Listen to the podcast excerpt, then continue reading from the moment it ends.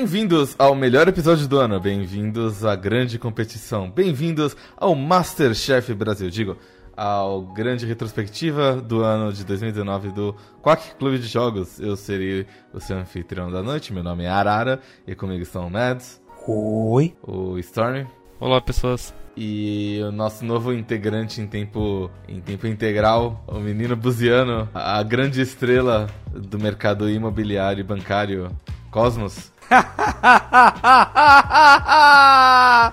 Joguem com meu boneco no Tekken 7. Porque eu sou o boneco do Tekken 7. Vocês não viram o Gun Ryu no Tekken 7? Eles fizeram um rework do boneco pra ele ficar parecido com o Cosmos. Eu, eu não sei falar nome de boneco em chinês. Eu, inclusive, desculpa. É japonês. por, exe- é, por exemplo, o Cao Cao, que eu não sabia falar de Sal Sal, e eu ficava Cao Cao, por exemplo. Uau. Parecia que ele era duas vezes mais mentiroso. Não, mas Calcal é Calcal, não vem com essa não. Não, não, é sal, sal. Eu, me, eu me recuso. Eu odeio falar nome de boneco chinês, porque é toda outra coisa. Vocês podem perceber, o Cosmos é o melhor personagem do Tech 7. Inclusive, ele tem um microfone, ele tá gravando é, o podcast do Quack no trailer dele. Eu, Então, tô, eu tô vendo que a imagem do trailer realmente é você. E hoje a gente vai escolher, vai fazer uma pequena competição que eh, eu devia ter preparado com antecedência, mas As melhores coisas da vida acontecem quando a gente improvisa. Quem falou essa frase foi o Albert Einstein, não fui eu. não concordo, mas tudo bem. Então a gente vai fazer o seguinte, eu vou pegar aqui a lista de jogos, tá? Vou jogar no random.org, a gente vai misturar elas em grupos e a gente vai fazer a mesma estratégia que a gente fez no 2018, que é dividir em Por nota, basicamente. ordenou por nota e colocou A, B, C, D, F, G, H, I, J, K, L, M, A, B, C, D, N, N, então quer dizer, tinha sempre um jogo muito bom, um jogo mais ou menos, um jogo ruim e um jogo péssimo. Ok, acho que é o certo de fazer, enquanto a gente ainda tem notas. Porque eu penso em talvez abominar as notas algum dia. A gente tem que ir pra, pro plano original, que é dar, dar notas de cores. Sistema de cores como notas. Eu falei pra vocês antes de ser do Quack, mas vocês acham que é muito efêmero essa ideia? Para de comer enquanto eu tô falando, filha da puta. Eu não tô comendo, eu tô com o dente inchado. Eu tirei o siso. Que filha da puta. Mas segue o jogo, galera. O meu siso cresceu de novo, magicamente, entre uma frase e outra. Como é possível? Milagre da medicina. Games? Esse é o segredo da medicina. Ah, não, velho. Eu tô vendo os grupos da morte aqui já. Pa- para de olhar os grupos, para de olhar. Ai, ai, ai, ai, ai, ai, ai. Ó, ó. Ai, ai, ai, ai. Ah, então, então Cosmos, você já sabe as regras do jogo? Diz que não. Não! Ótimo. É, cada grupo a gente vai escolher o melhor dele. Esses melhores eles vão passar para uma segunda rodada, onde eles vão ser divididos em quatro grupos. Os quatro escolhidos da segunda rodada vão para uma rodada final, onde a gente vai escolher o melhor jogo do ano. E também teremos, acho que teremos outras categorias, como pior jogo do ano. É, o- as categorias que a gente usou ano, ano passado foi jogo do ano, pior jogo, não jogo e bom trabalho. E cadê a categoria pior jogo que o Cosmo joga? Esse é o pior jogo, em geral. Ah, tá. Entendi. A gente, vai ter- a gente pode ter uma categoria tipo o jogo que a gente mais recomenda pro Cosmos porque ele não jogou ainda. Isso, isso é uma boa, isso, isso é uma boa, isso é uma boa. Eu gostei, eu gostei dessa ideia. E, inclusive, deixa eu já, já dar o meu, a minha patada. Ah, a gente esperou algumas semanas. A gente ficou uma semana sem jogar nenhum jogo do Quack. A gente meio que tirou uma, um, um breve sabático. Ah, a gente gravou vários episódios. Os últimos 4, 5 episódios de Quack, todos eles a gente gravou com antecedência. Uh, daí eles só foram lan- sendo lançados nas sextas-feiras, mas a gente já tinha gravado eles em novembro, outubro, enfim. Uh, e nisso, o Cosmos, que entrou no final do Quack, ele teve bastante tempo para jogar os jogos do Quack que ele achou mais interessante que ele não tinha jogado. Como, por exemplo, Metal Gear Rising Revengeance, Yes! Bioshock e Portal. Yes, yes, yes, yes! Deixa eu falar, foram jogos muito bons que ele jogou. Eu arrancaria meu braço de verdade pra jogar esses jogos de novo. Não, você não queria, porque não poderia jogar os jogos. Bem, talvez poderia sim, deveria jogar os jogos. então é. Talvez eu pudesse ser reconstruído como cyborg. Quack Club Metal Gear Rising Revengeance em algum momento de 2020. Inclusive, no momento da gravação desse podcast, nós já temos dois jogos onde eu cantei pedra e os pedidos que eu mais ansiava foram atendidos. Então, se você tem um jogo que você quer ter uma continuação, pede pra eu jogar que vai ter continuação com certeza. Então, vamos ao primeiro grupo. É, a gente vai alternando quem é narra. Então, grupo A, nós temos uh, Cub World, Snake Pass, Peggle e Void Bastards. Suas considerações valendo. Esse aí é o, é o grupo de graça pra Void Bastards, né? Infelizmente é o grupo de graça. Porque Peggle tá meio que aí por conta de uma nota alta recebida por, dada por certa pessoa. Então, é. Void Bastards, alguém quer falar alguma coisa sobre os outros jogos? Eu queria- World... Vai Fala, lá. fala- não, fala você primeiro. Não, eu- só ia falar que assim, Cube não, World... eu, não, eu é só. cap- Cosmo, vou bater você. Não, mas você falou pra falar, fala. A gente tava discutindo comigo. Cube World é possivelmente, é claramente o pior jogo, não só do grupo, mas da lista inteira, desse coisa aí. E não é por questão só de nota e pelo que o jogo faz, mas é pelo que o, o que aconteceu em volta dele e tudo mais. A gente publicou o episódio 11 de outubro. Agora já faz exatamente. Não exatamente, mas faz dois meses que a gente publicou esse episódio. E a gente gravou uma semana depois que a gente jogou, enfim, né? Então quer dizer, entre a gravação e o lançamento, também perto. Houve tempo. Faz dois meses que o jogo foi lançado e faz dois meses que os desenvolvedores não falaram mais uma palavra. Eles sumiram da face do mapa. O Bully, a namorada dele que fazia os gráficos, a publisher que tava cuidando do jogo também. Eu, eu- eu não sei se o Cube World, ele, Cube World ele teve uma produtora realmente. Eu acho que eles literalmente tipo mandaram um e-mail pro Steam e falaram: "Ou a gente quer publicar nosso jogo no Steam, podemos?" E daí o Steam respondeu: "Ah, a gente, ah, a gente conhece vocês, fiz uma, uma googlada aqui, vi que vocês fizeram um sucesso na época, vocês vão realmente lançar o jogo? Sim, vamos, pode lançar no Steamworks. Aqui tá o manual de documentação do Steamworks para vocês colocarem no jogo de vocês, ó, só lançar. A gente vai gostar muito de ganhar os 25% em cima das vendas do, do jogo de vocês. E é isso, eles não vi um publisher realmente. A informação que eu tenho de publisher é uma tal de Picroma, que é o nome do developer. Pic- Exato, Pi- Picroma é, o- é, o, pro- é, o, é a razão social do dev. Lançou um jogo totalmente cagado que deixou toda a comunidade inteira que tava ansiosa há anos pelo jogo extremamente puta e não falou mais uma palavra e sumiu. É absurdo. Snake Pass, eu acho que é um jogo que devia estar acima de Peggle aí, pra ser bem sincero. Porque eu acho que eles são a mesma ideia, assim. De tipo, joguinho de física. Só que um é mais complexo e mais carismático que o outro. Adivinha qual é qual? Pego, obviamente, porque nada mais carismático do que Bjorn e o unicórnio. Eu vou colocar o jogo. Esse argumento da seguinte maneira. Quantos outros jogos é, falaram esse gameplay é tão da hora que eu vou imitar esse gameplay pra mim? Vários jogos imitaram Peggle, como por exemplo iCarly 2, Join the iClick. Isso não aconteceu com o Snake Pass. Então eu digo assim, Peggle teve um impacto na indústria muito mais longevo do que Snake Pass.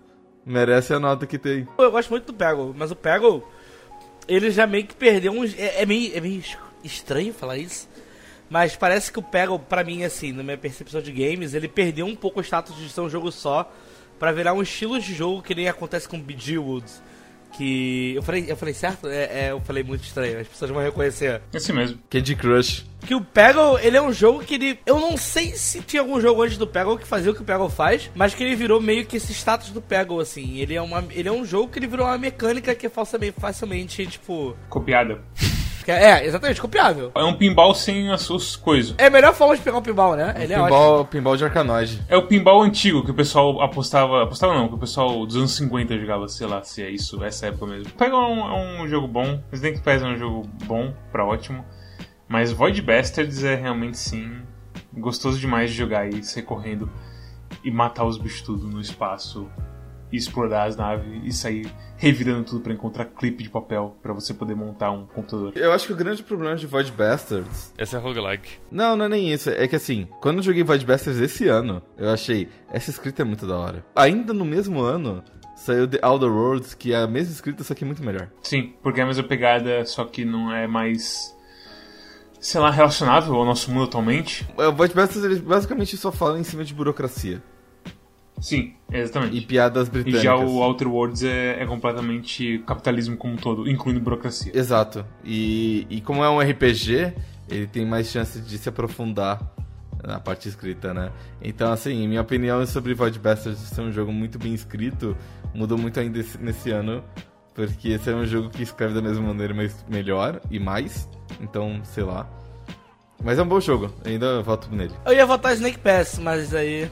Ok, Storm prefere Peggle e Cosmos volta em Snake Pass. Todo mundo tem o seu, seu, o seu jogo seguro quando está passando por situações ruins na vida. E eu diria que os meus jogos seguros são tipo Peggle e, e Jamestown. Enfim, ele tem, tem, tem valor sentimental de quando eu tô fudido na vida por qualquer motivo, seja de você sempre joga Jamestown quando você tá em casa, você se sente mal quando você tá em casa? Sabe quando tu é velho e tudo é dor e daí tu decide que. E daí tu percebe que, tipo, se tu injetar 3 gramas de. 3 ml de morfina, tu ganha um barato? É meio que isso, eu jogar Jamestown e pego. É aquela imagem tipo, eu só como sorvete quando tô triste, mas sempre como sorvete. Grupo B: Peach People, Slay the Spire, Heartbeat e Sunset Overdrive. Eu, nossa, eu. Heartbeat é desse ano. Heartbeat é esse ano. Heartbeat é esse ano. Heartbeat é muito legal. Teve umas, como é se fala, umas polêmicas com o pessoal de Heartbeat. Aparentemente eles são transfóbicos de verdadeinha, assim. Uau. Aparentemente teve uma venda na Steam e eles co colocaram a, a taxa de desconto, justamente quando eles estavam sob ataque de ser transfóbico, colocaram justo a taxa de suicídios das pessoas tra trans. Quê? Oi? Exatamente. Vamos supor que, tipo, 20% das pessoas trans se suicidam. Eles colocaram 20% de desconto. É, não, esse que é o problema. Tipo, 20% você até entenderia. Sim, mas era um, era um valor quebrado. O plano era tipo 17, acho. E eles colocaram justo 17%. Ok. E ficou muito estranho. Meu Deus do céu. Heartbeat em si era um jogo muito fofinho, muito sobre se aceitar e, tipo, as, as menininhas bonitinhas assim falando com, sobre sentimentos e não sei o que, sobre o que é ser você mesmo e o que é você ser forte. Em retrospecto, Heartbeat é um jogo bastante. Ele não é hetero. Uh, normativo. Ele não é heteronormativo, mas ele, ele coloca que só existem dois gêneros. Então ele é heteronormativo. Não, mas é que, tipo, eu acho que meio que existe a coisa de relacionamento homossexual e bissexualidade no jogo. Mas questão de identidade de gênero, ele coloca só essas duas coisas e é o que tu nasce.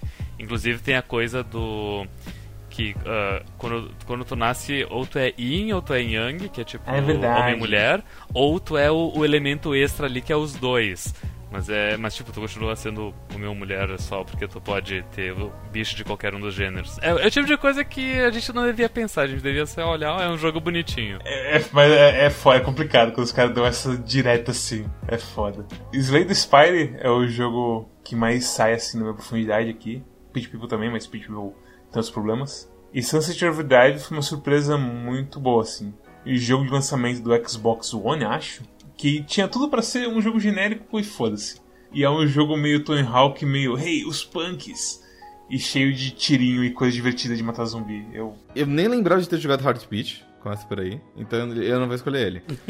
Pitch People foi talvez a maior decepção desse ano. Pra mim também. E eu não vou votar nele. Aí sobra Slay the Spire e Sunset Overdrive. E eu vou dizer o seguinte: Sunset Overdrive realmente não é aquele jogo genérico que todo mundo esperava que, que ele fosse. Ele é um jogo legal.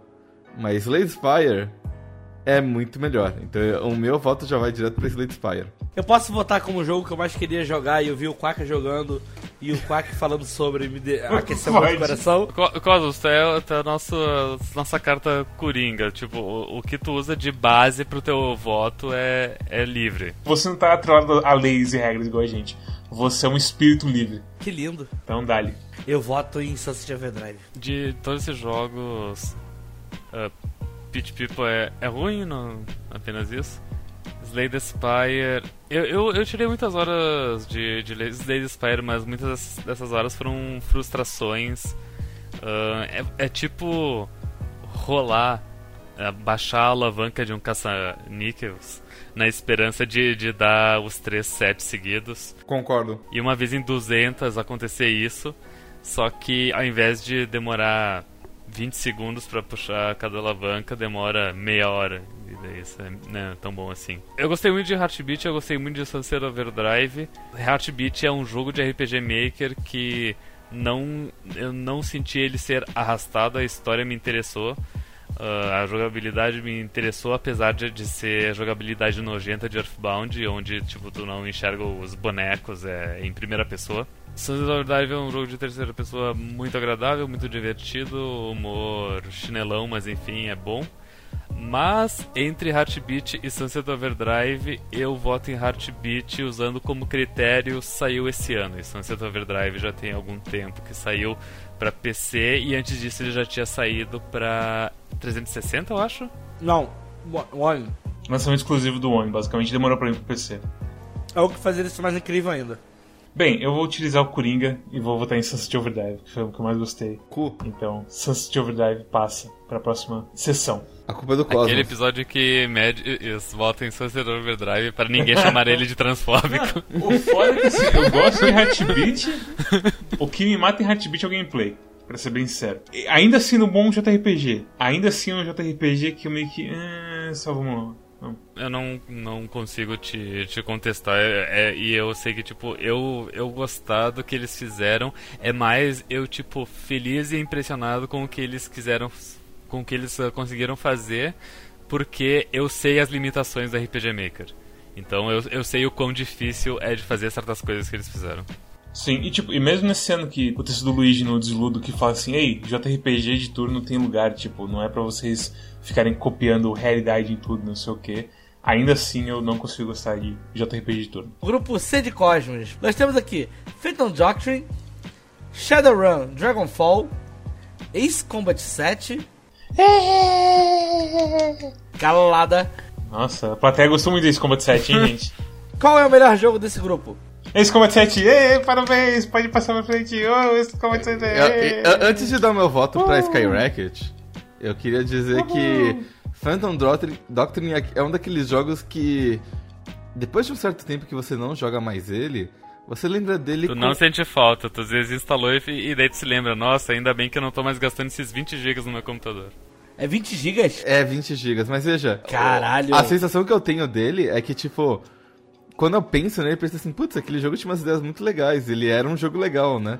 E quando eu penso um pouco mais, eu penso assim, não, ele era ruim por vários motivos. É tipo, lembra a coisa de você fazer a, a investigação, que era tudo gerado automaticamente? É, então, né? Não tinha nada a ver com a história. É. Era triste, triste, triste. As ideias eram tão legais e foi tudo, tudo tão mal executado. Ele é um jogo que me deixa triste. Eu queria, eu queria muito que ele fosse bom. E a minha dúvida, assim, fica entre Shadowrun, Dragonfall e Skyrocket. E eu vou votar em Skyrocket. Esse é um grupo stealth da morte pra mim, na verdade. Porque eu gosto muito de Shadowrun, Ace Combat e Skyrocket. Phantom Doctrine é isso aí que você falou. Shadowrun eu acho que eu já zerei. Gosto bastante. Ace Combat também já zerei. Gosto bastante, apesar de não achar... Apesar da- história não ser a melhor da, dos Ace Combats, a jogabilidade certamente é um dos melhores Ace Combats. Então, pra mim é Ace Combat. E Skyrocket é uma delícia de jogar com amigos, sem amigos, seja como você quiser. Uma coisa que pesa muito contra esse Combat 7 pra mim é que eu joguei ele VR. E quando você joga ele em VR, o jogo normal não é mais, mais a mesma coisa. Porque eu não sei se eu já contei Hum, pra você, entendo. Mads. Mas o VR de Uhum. Combat 7 é muito da hora.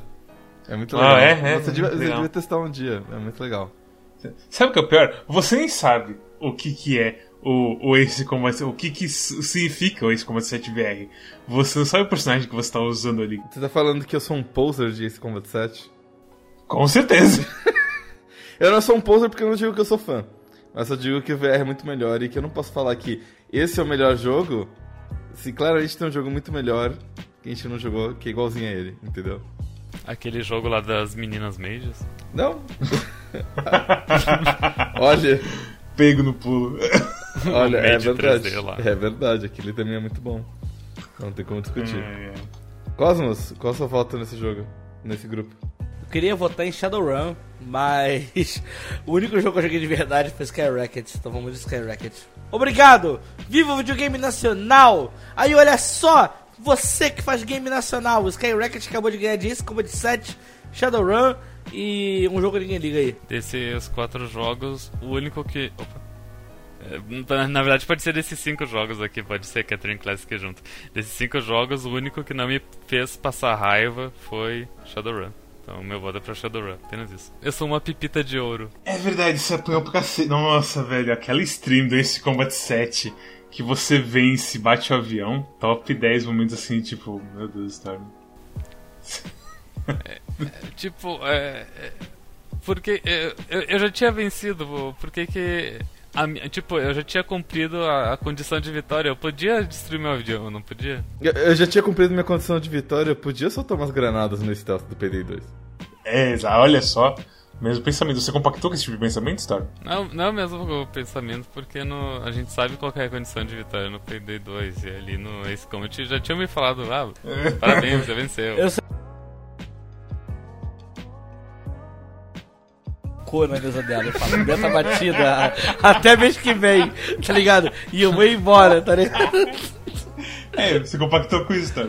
Mas, mas é, eu, eu tive problemas com o chefe, com, com os chefes do Skyrect. Eu, eu usei o, o, o cheat das tartarugas ninjas.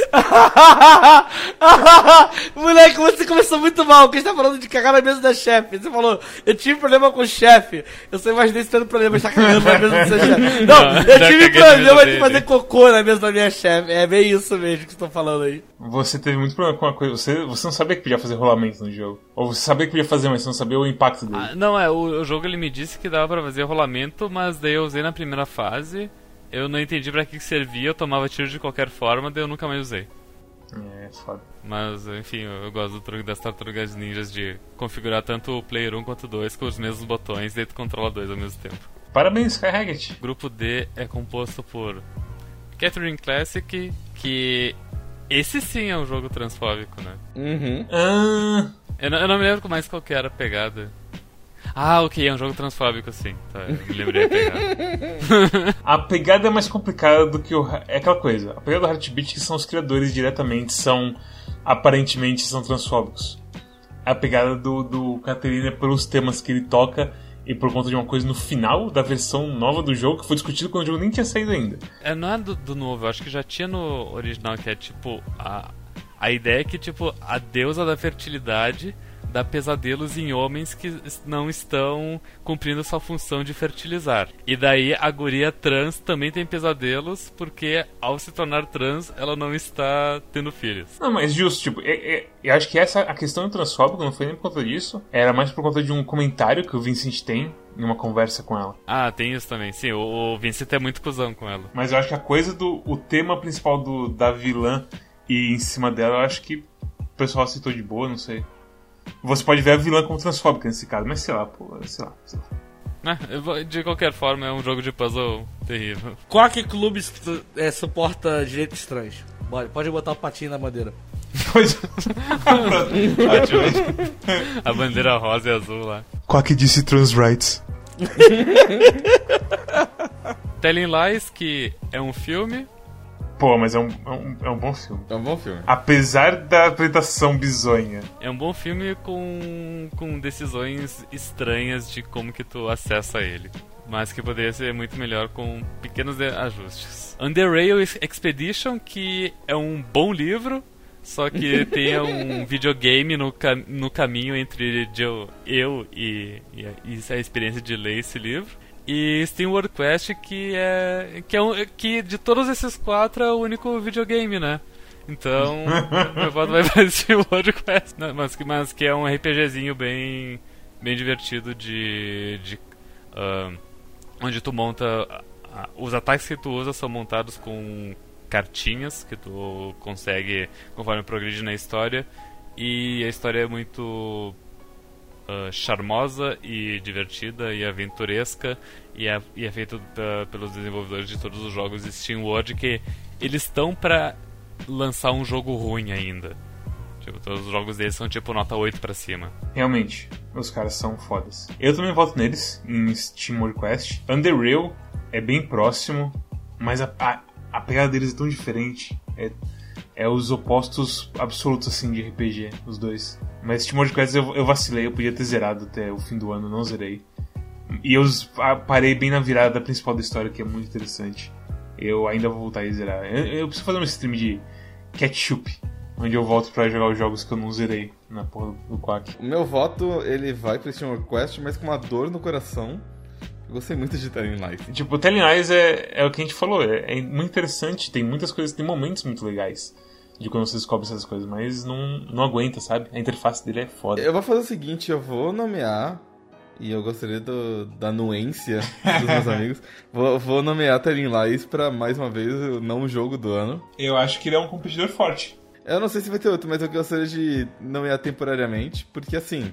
Sim, não, pode colocar ele do ladinho separado que tá, tá valendo, com certeza. Assim, Telling Lies, ele tem um mínimo de jogo necessário para ser considerado um jogo. Eu acho que assim, ele, ele é literalmente tipo a linha que separa, sabe? Que separa o. Qual que é o nome lá da porra? Do Black Mirror Bandersnatch dos videogames? É porque Telling Lies tá um pouquinho em cima de Bandersnatch. O que tá embaixo dele não é jogo, sabe? Mas é mais ou menos por ali que tá a linha. Eu concordo. Eu concordo completamente. Vai ser legal ter um, um, um ganhador de não jogo do ano que é um, é um bom jogo, entre aspas. que ele, ele é um bom não jogo. ah, o, o, ano passado a gente teve o Late Shift. Que é ok. Ok. Telling Lies é melhor. Telling Lies é melhor, com certeza. Mas tu vê que, tipo, o problema de Late Shift era de ser um filme uh, onde tu só tinha opções e às vezes uh, os resultados nem faziam muito sentido. E falhava demais em ter mecânicas básicas de, de videogames que seriam similares que como eu, eu citei na época visual novels onde numa visual novel tu pode tipo pausar ler diálogos antigos da pular o que tu já viu ir para um capítulo específico enfim. E nesse jogo não tu tinha que começar do zero e assistir tudo não tinha como pular porra nenhuma. E, e, um, e como eu disse, um, um menu de DVD tem mais opções do que de videogame do que Left Shift.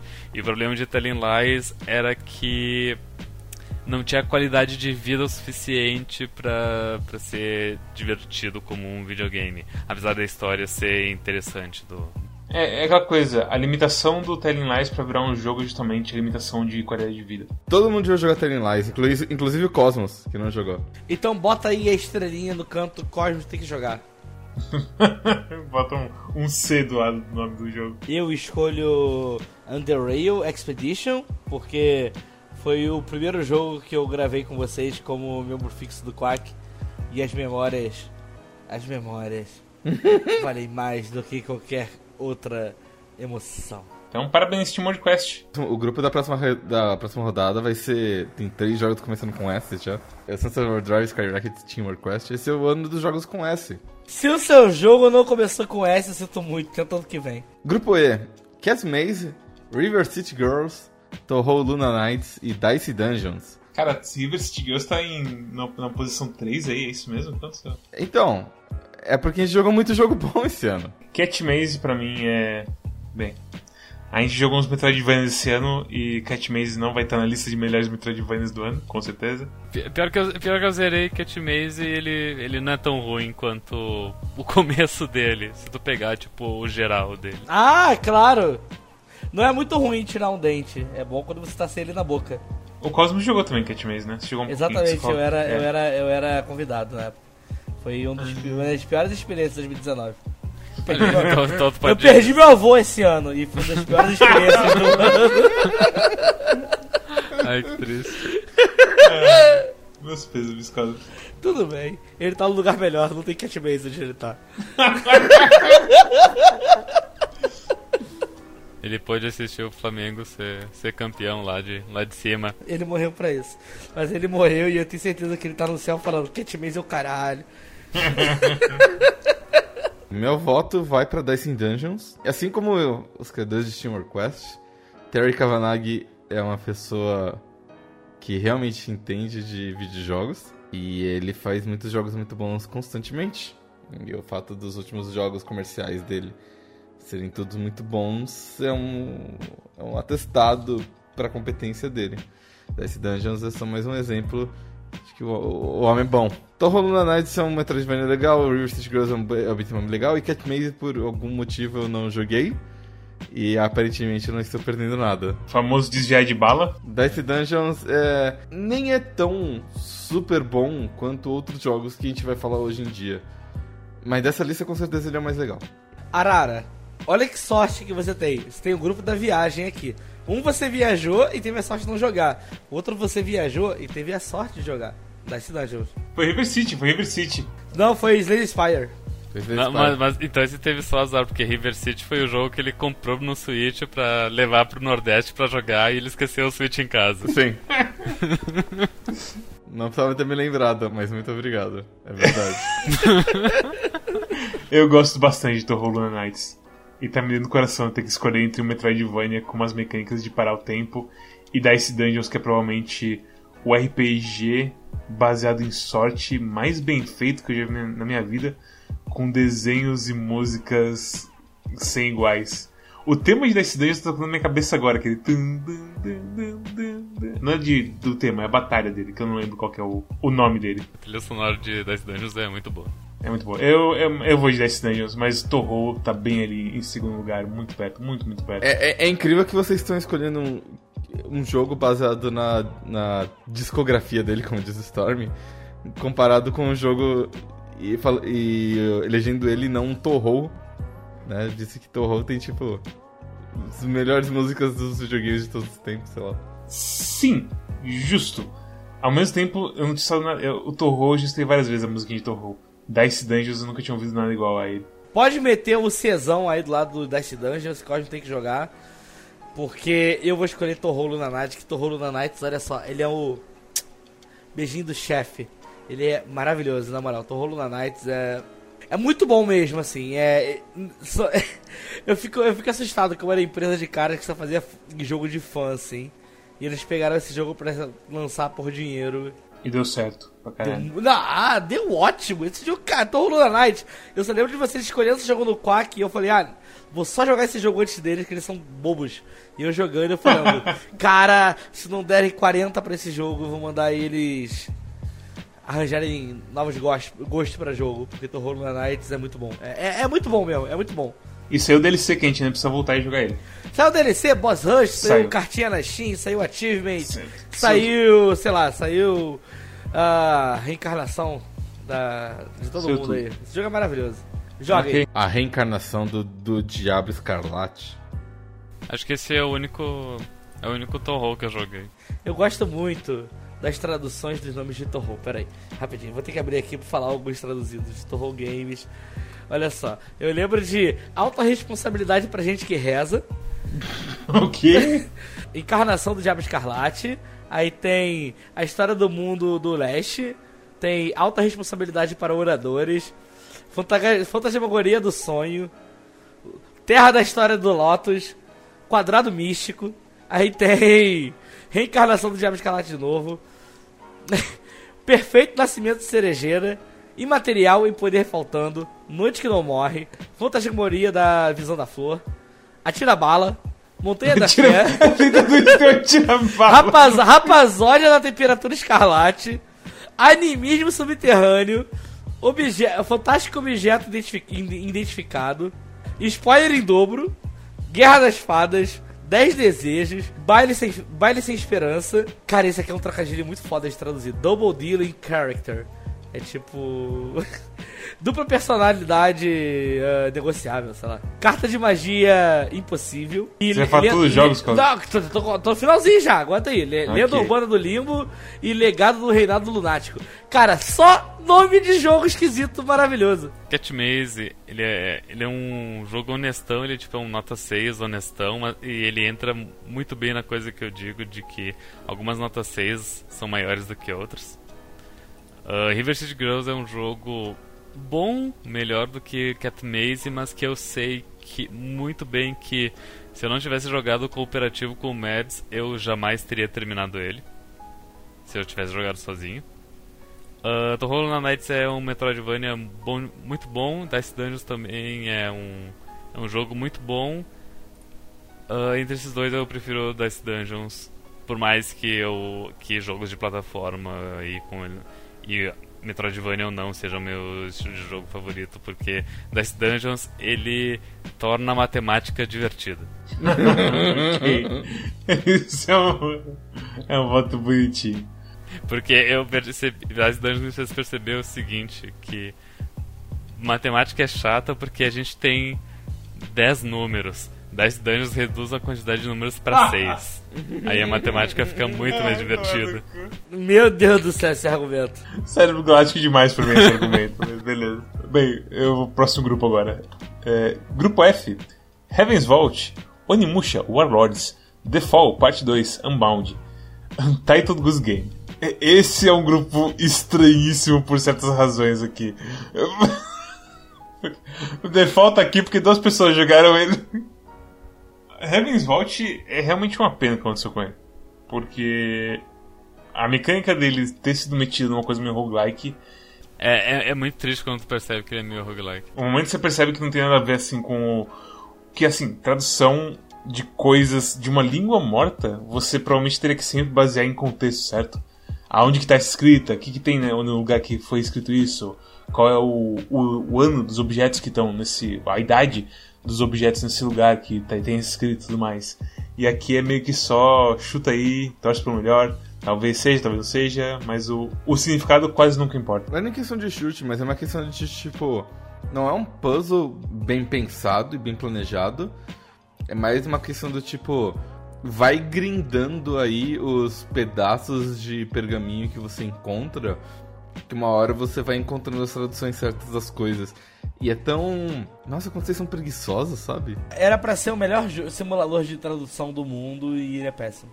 Ele não é péssimo. Mas ele podia ser tão melhor, e tá tão claro que ele podia ser muito melhor se, tipo, os desenvolvedores perdessem mais seis meses fazendo as coisas na mão. É, é do tipo, Mario pode ter as melhores mecânicas de, de plataforma que você possa imaginar.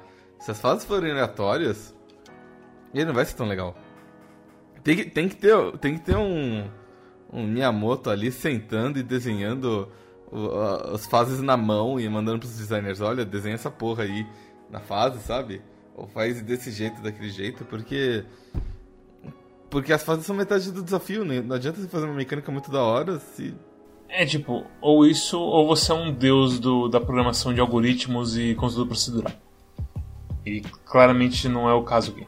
O máximo que eu consigo pensar é tipo, tu. Vamos supor, tu cria oito inícios, oito meios e oito fins, e daí coloca aleatório para tocar cada um deles, sabe? Mas, tipo, realmente aleatório não, não vejo acontecendo. Ainda bem procedural, é só, tipo, encaixar partes de. Igual o Orfame faz com as fases dele. É procedural, mas. E, e convenhamos, funciona, né? Sim.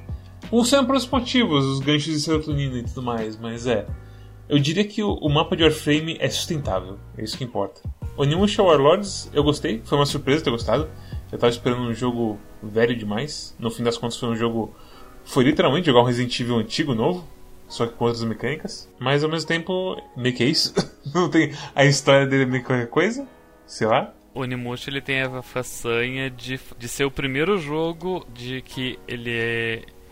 Ele tem controle de tanque, mas Uh, nessa versão de PC que a gente jogou, ela, ele tem a, a, opção de jogar com o controle analógico normal, que seria de um, de um Devil May Cry da vida, né? Mas eu acho que só veio na versão dessa versão do Warlords, não é não? Sim, sim, só veio nessa versão do... Não, o Warlords sempre foi subtítulo. Ah, sempre foi subtítulo, tá. Sim, mas enfim, só veio nessa versão do PC. Enfim, ele, e ele conseguiu a façanha de ser o primeiro jogo que me fez preferir a versão que não é de tanque porque eu adoro jogo de tanque. Huh, ok. Eu amo Onimusha, eu amo Onimusha, então nesse grupo não tem outro jogo que eu vá escolher. Por mais que o jogo do Ganso seja um dos jogos do ano, provavelmente o jogo com mais bafafá em rede social, que todo mundo ficava, ah, jogo do Ganso.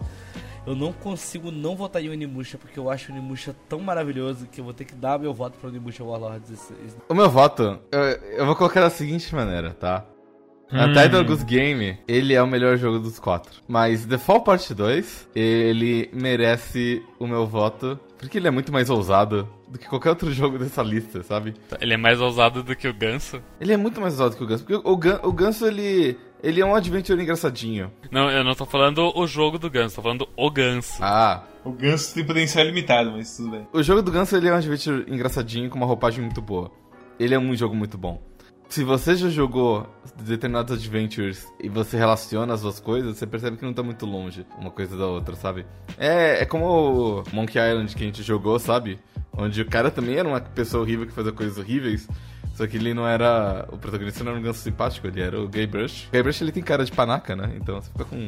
Você, fica propenso ali a, a, odiar ele logo de cara. Agora, The Fall Part 2, ele reúne um monte de elementos, um monte de coisas diferentes. Tudo para contar histórias diferentes de três histórias diferentes e construir em cima da, do jogo da parte 1, que joga completamente diferente da parte 2, e criar um gancho pro jogo da parte 3 que só Deus sabe como é que vai ser.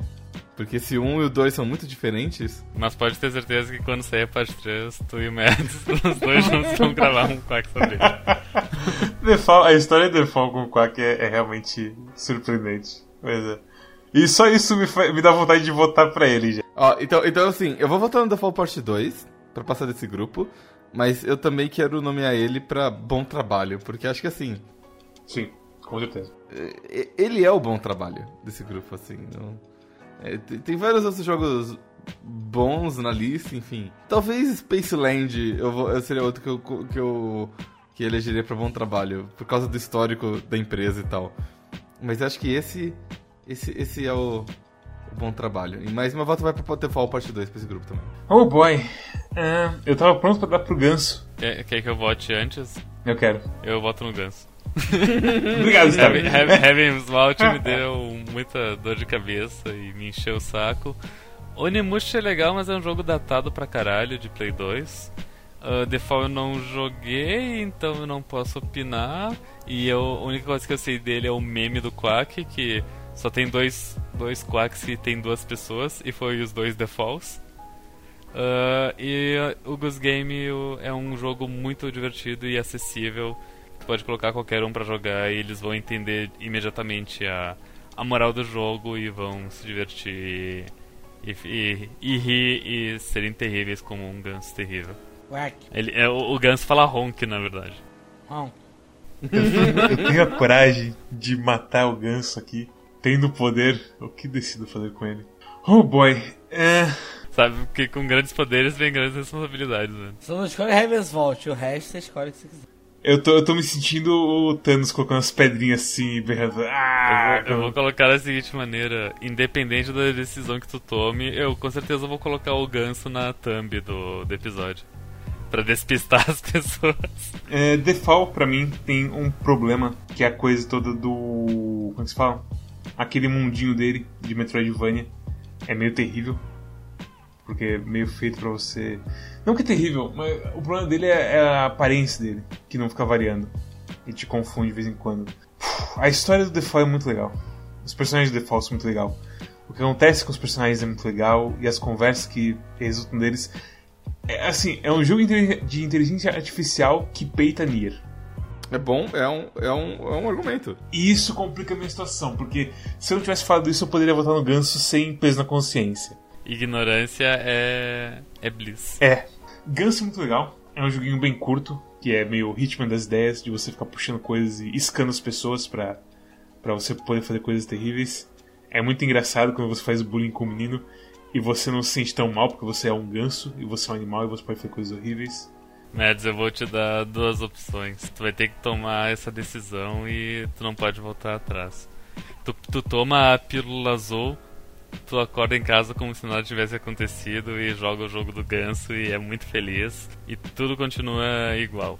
Ou tu pode tomar a, a pílula vermelha e daí tu cai dentro do buraco do coelho e daí tu percebe que inteligências artificiais exi- existem e são divertidas. Eu vou com Default. Parabéns, Default, parte 2. Parabéns, Você venceu o jogo do ganso. Ai, meu cacete, que foi que eu fiz? Se esse fosse um jogo da Telltale, eu tinha aparecido lá em cima. Ninguém gostou da opção do Ganso. Veio na minha mente agora uma visão que é tipo. Sabe no Facebook quando os- as pessoas compartilham aqueles vídeos. Não sei se tem ainda porque eu não uso mais Facebook, mas as pessoas compartilham vídeos de tipo morte, sangue, não sei o que, e daí coloca... tem tipo uma censura, um blur na- em cima deles. A visão que eu tive é eu ali scrollando a, a timeline no Facebook, e daí aparece um, um desses vídeos em blur, e daí um, um, um só aparecendo o título dizendo, ah. ah, Garoto de São Paulo espancando ganso até a morte. Ah, não, ganso, que foi que eu fiz? Hip ganso. Eu só imagino uma cena tipo assim: salvar uma criança, salvar um Mads. Tipo, ah, sei lá, socorro, tá? tem que dar um paraquedas pra alguém. E eu viro pra criança, eu olho pro Mads e falo: Mads, Default 2, eu dou o microfone pra. O, o micro-ondas, meu Deus do céu. Dou paraquedas pra criança. E a criança se salva. É, é assim, você dá um micro pra criança e você pega o paraquedas e pula do avião. Bem capaz de fazer isso mesmo. Quatro jogos pro grupo do GGG. A gente tem Nowhere Prophets, Astroneer, Blazing Chrome, viva, viva game nacional. E. Ah. Cara, minha visão tava bloqueando esse jogo até agora, daí, sem brincadeira. Eu só vi ele agora. Disco Elysium. Pode botar meu voto aí no Disco Elysium, não tem outro Disco jogo. Elysium. Eu não vou nem falar dos outros, desculpa. Tentei ano que vem. Eu só quero falar que Astroneer e Blazing Chrome são jogos muito bons. São muito bons. E é diferentemente de Nowhere Prophet, que não é um jogo muito bom, não. É, no Air Prophet só o BM gostou do jogo. A gente não sabe. Fora ele, acho que o Samuel PX falou bem dele, porque também é um demônio das cartas. Mas é, pra gente que gostou, de Slade, gostou um pouquinho de Slade Spire, No Air Prophet, que também é um jogo de cartas, meio que caiu completamente sem efeito nenhum na gente. É desgostoso demais no, no Air Prophet. Nowhere Prophet é pra gente que tá acostumado a viver na, na penúria e no sofrimento. E tá acostumado e convive naturalmente, e conhece o nome dos pais, manda, manda carta de ano novo, enfim. Esse tipo de povo. Quero uma vida tranquila, eu quero comer sorvete de baunilha, jogar de Ryu, pagar meu imposto de renda, gastar o meu décimo terceiro numa viagem pra praia, esse tipo de coisa que eu gosto. Ó, eu vou falar uma coisa pra vocês. O, o Noah Prophet, ele, ele é joguinho de carta, mas ele, tipo assim, ah, eu adoro joguinho de carta, mas ele parece aquele joguinho de carta que eu jogava na época que tinha as imitação de Yu-Gi-Oh! Tipo, jogo do Monster Rancher, se alguém lembrar, jogo de cartinha do Dragon Ball Z. O Saga tava jogando esse, eh, eh, mês passado ou esse mês, a porra do jogo do Monster Hunter é muito estranho. Astroneer é muito bom. Eu não gosto de Astroneer, é, é, é muita coisa e o jogo não explica direito, eu me sinto sobrecarregado. Isso também é verdade. Blazing Chrome é muito bom, é muito compactozinho e feito certinho pra durar o que precisa durar. E você gosta do que você joga e é contra se contra parasse de chutar você nas bolas. E isso. E você fazer um jogo de tiro que consegue respeitar o jogador ao ponto de não bater nas bolas dele e ainda assim ser um desafio é, é muito importante. Fora desses desenvolvedores BR, ficam fazendo esse jogo aí 16-bit, né? Os caras nunca vão crescer desse jeito, hein? É um jogo 3Dzão, legal, gráfico bonito. Usa Unreal Engine. É, eu tô shitposteando porque o Danilo, ele, ele tweetou esses tempos que ele, ele vê uns comentários assim no Facebook dele, ele acha graça e tira print. Terrível. E, cara, Disco Elysium, pra mim, é o meu jogo do ano. Vão ver a review do Quack Disco Elysium, porque é um jogo fantástico e emocionante. Pode botar do lado do Disco Elysium aí, jogo que o Arara tem que terminar. Disco Elysium é uma prova de que se Heaven's Vault não tivesse as coisas random e tivesse se esforçado pra fazer uma história que não fosse roguelike, ele poderia ter uma história muito legal construída em cima do- dos negócios relativos. Agora imagina Disco Elysium, onde as coisas que atualmente te diz são randômicas e e não estão e não, e não conectadas com o que tá acontecendo, entendeu? Então, Completa, mataria o jogo eu completamente. também voto em Disco Elysium, é óbvio. E... Mas é, é um ótimo exemplo do que, que Ravensvault poderia ser se ele não fosse preguiçoso. Disco Elysium foi o, foi o jogo que quebrou a maldição de, de jogos de muito texto que eu não tenho saco. E Disco Elysium é um jogo por texto que eu consegui ler quase tudo. Às vezes eu me enchia o saco e pulava. mas- E ainda fez a gente aprender como que funciona a leitura humana, de certo modo. Sim, sim, exa- exatamente. Como, como a gente para de prestar atenção se os textos é muito. É... As linhas são muito compridas, tem muitas palavras por linha. Exatamente. Quack de Disco Elysium é potencialmente o melhor Quack desse ano, eu diria. Não, não digo o jogo de Disco Elysium é o melhor jogo do ano, mas o Quack de Disco Elysium foi muito bom. Não, então, o áudio novo. Bem, parabéns pra Disco Elysium, então. Uhum. Primeira vitória, acho que Unânime? Unânime. unânime. É. Grupo H, esse jogo. O primeiro jogo é Toujan in Earl, Back in the Groove, que é Toujan in Earl com um, com um update de gráfico 1080p. Ah, Apex Legends, que por muito tempo. Por, por muito tempo não, acho que tipo durou um, um mês. Foi, foi tipo um dos maiores os jogos mais jogados do mundo pela galera que curte um FPS. Eu não sei se continua grande hoje em dia, Continua grande, mas morreu um pouquinho por conta do Battle Pass lá deles, que eles meio que. Como o cara que tava tentando fazer parte da comunidade quando começou. O problema do Apex Legends é que ele enrolou demais pra começar o Battle Pass. E ele começou. Ele, come, ele tipo assim, ele não soube surfar no hype que ele viveu na época. E aí ele foi. Ah, tem muita gente que joga hoje em dia ainda, mas ele ficou pra trás comparado na época que ele era pra ser o jogo. Apanhou pro Fortnite e não tava respeitando a volta do Minecraft como melhor jogo É verdade. do ano. Porque o Minecraft surgiu das cinzas que nem uma fênix e falou: jogo de tiro, watch me. Tá, tá, tá, tá, tá, tá, tá. Servidor do des desludo de Minecraft. Meu, meu túnel subaquático, do- o meu metrô subaquático de vidro não foi completo ainda. Onde essa obra faraônica será completa. Aí a gente esqueceu disso. O Desludo ainda tá jogando eles pararam? Eu acho que sim, acho que tem duas pessoas jogando ainda, que é o. Puta merda. É um casal, eu esqueci o nome dele. É o Biodan e a Liz. Li, Li, Liz, eu não esqueci o nome dela. Eu falei muito pouco com eles dois, então por isso que eu não lembro o nome deles direito. Enfim, e o, o terceiro jogo é The Outer Wild, Wilds. The, The Outer Wilds, que é um jogo de onde tu tu é um cara congelado numa nave e chega num Vai tomar no cu. chega num, é num piada, planeta é piada que esses dois filhos da puta é tipo caíram um. Falloutzão assim, Vai 3D, tomar que tu tem que tu tem que resolver os problemas da galera e daí vai desvendando, desvendando os problemas do mundo. E The Outer Worlds, que é um jogo de exploração espacial onde quando tu morre tu volta pro início e mas tu com, mantém os teus conhecimentos e daí tu vai tomando novas decisões e refazendo as Larga o microfone não, Matt. É o contrário, tá, gente? Não é não, não é não, não é não. Pelo amor de Deus. Tu acha que é meio que é tipo Maktub estava escrito que esses dois jogos caíram no Olha, não, é, é piada cósmica mesmo. É coisa assim. Exatamente. são Foda, viu? Tipo, se, se fosse planejado, não, não dava certo. Toad Earl, jogo ruim. Apex Legends, jogo bom. Outer Wilds, jogo. hã?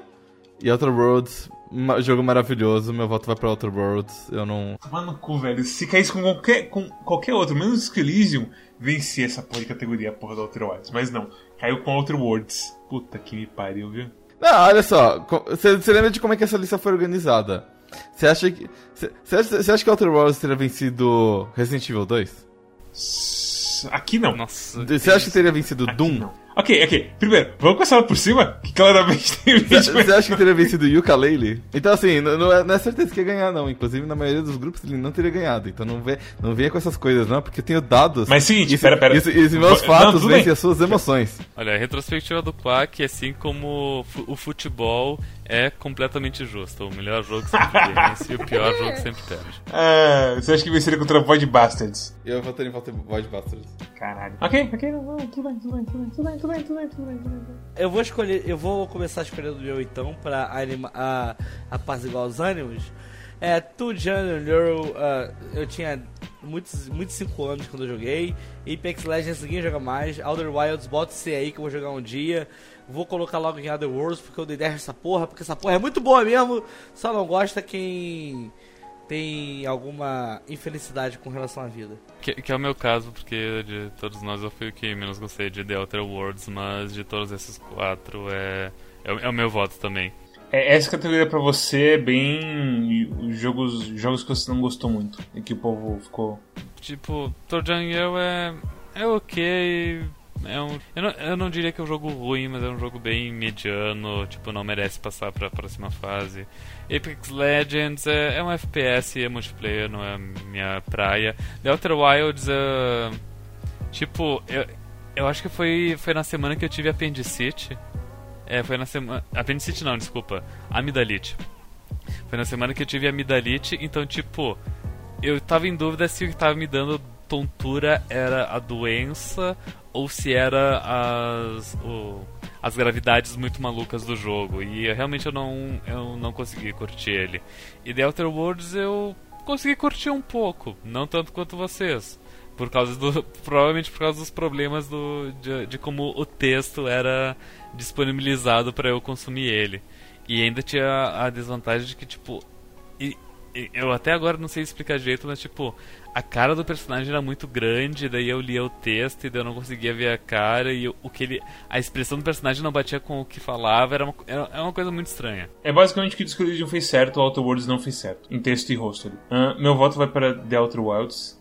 Eu acho que é um jogo. Qual deles? Wilds, Wilds, Wilds, da nave que voa, planeta bate, boom, explode nave e tudo mais. Pera, os dois têm isso, Ah, puta o, que pariu. Delta, Delta Worlds, então. o, o da exploração, que você é uma criaturinha estranha. É, Outer é fantástico. a, o jeito que você vai descobrindo as coisas, o jeito que a trama vai se desenrolando, o jeito que você vai desesperadamente tentando descobrir um jeito de fazer as coisas melhorarem e tudo mais. É incrível. Assim, é um jogo diferente. É um jogo que você controla uma navezinha e conversa com pessoas e pula em furacões malucos. Mas jogue, por favor. Eu sei que não vai vencer, mas é, é muito bom. Grupo I. The Missing, J.J. Macfield and the Island of Memories. This is the Police, Katana Zero and Resident Evil 2. Um, Essa, esse é um grupo da morte. esse é um grupo da The morte. Missing indicado para jogo de título mais longo do. Porque, pra você ter uma ideia, no título do YouTube, nossos títulos já são meio longos, porque tem quatro clubes de jogos e tudo mais, sabe? Sim. uhum. The Missing quase estourou o limite de 100 caracteres. Mas, eu eu não sei qual que é 100 ou se é uma coisa, mas é. Ficou O que vermelhinho. eu posso dizer sobre, esse grupo é que, diferentemente do grupo passado, neste grupo aqui só tem bons jogos. É, This is Police é bom, embora ele tenha problemas. The Missing é bom, ele, ele é bem experimental. É aquela coisa, The, The Missing e This is the Police sofrem no gameplay. This is the Police porque, tipo, é 5 horas mais longo do que devia ser. The Missing meio que idem com certos puzzles. É. Apesar do pacing do The Missing ser mais certinho. Katana Zero legal, agora Resident Evil, puta que pariu, que jogando caralho. Melhores momentos do, do ano de, de gameplay pra mim. Vão ver. Acho, não sei se tá no, acho que tá no Twitch.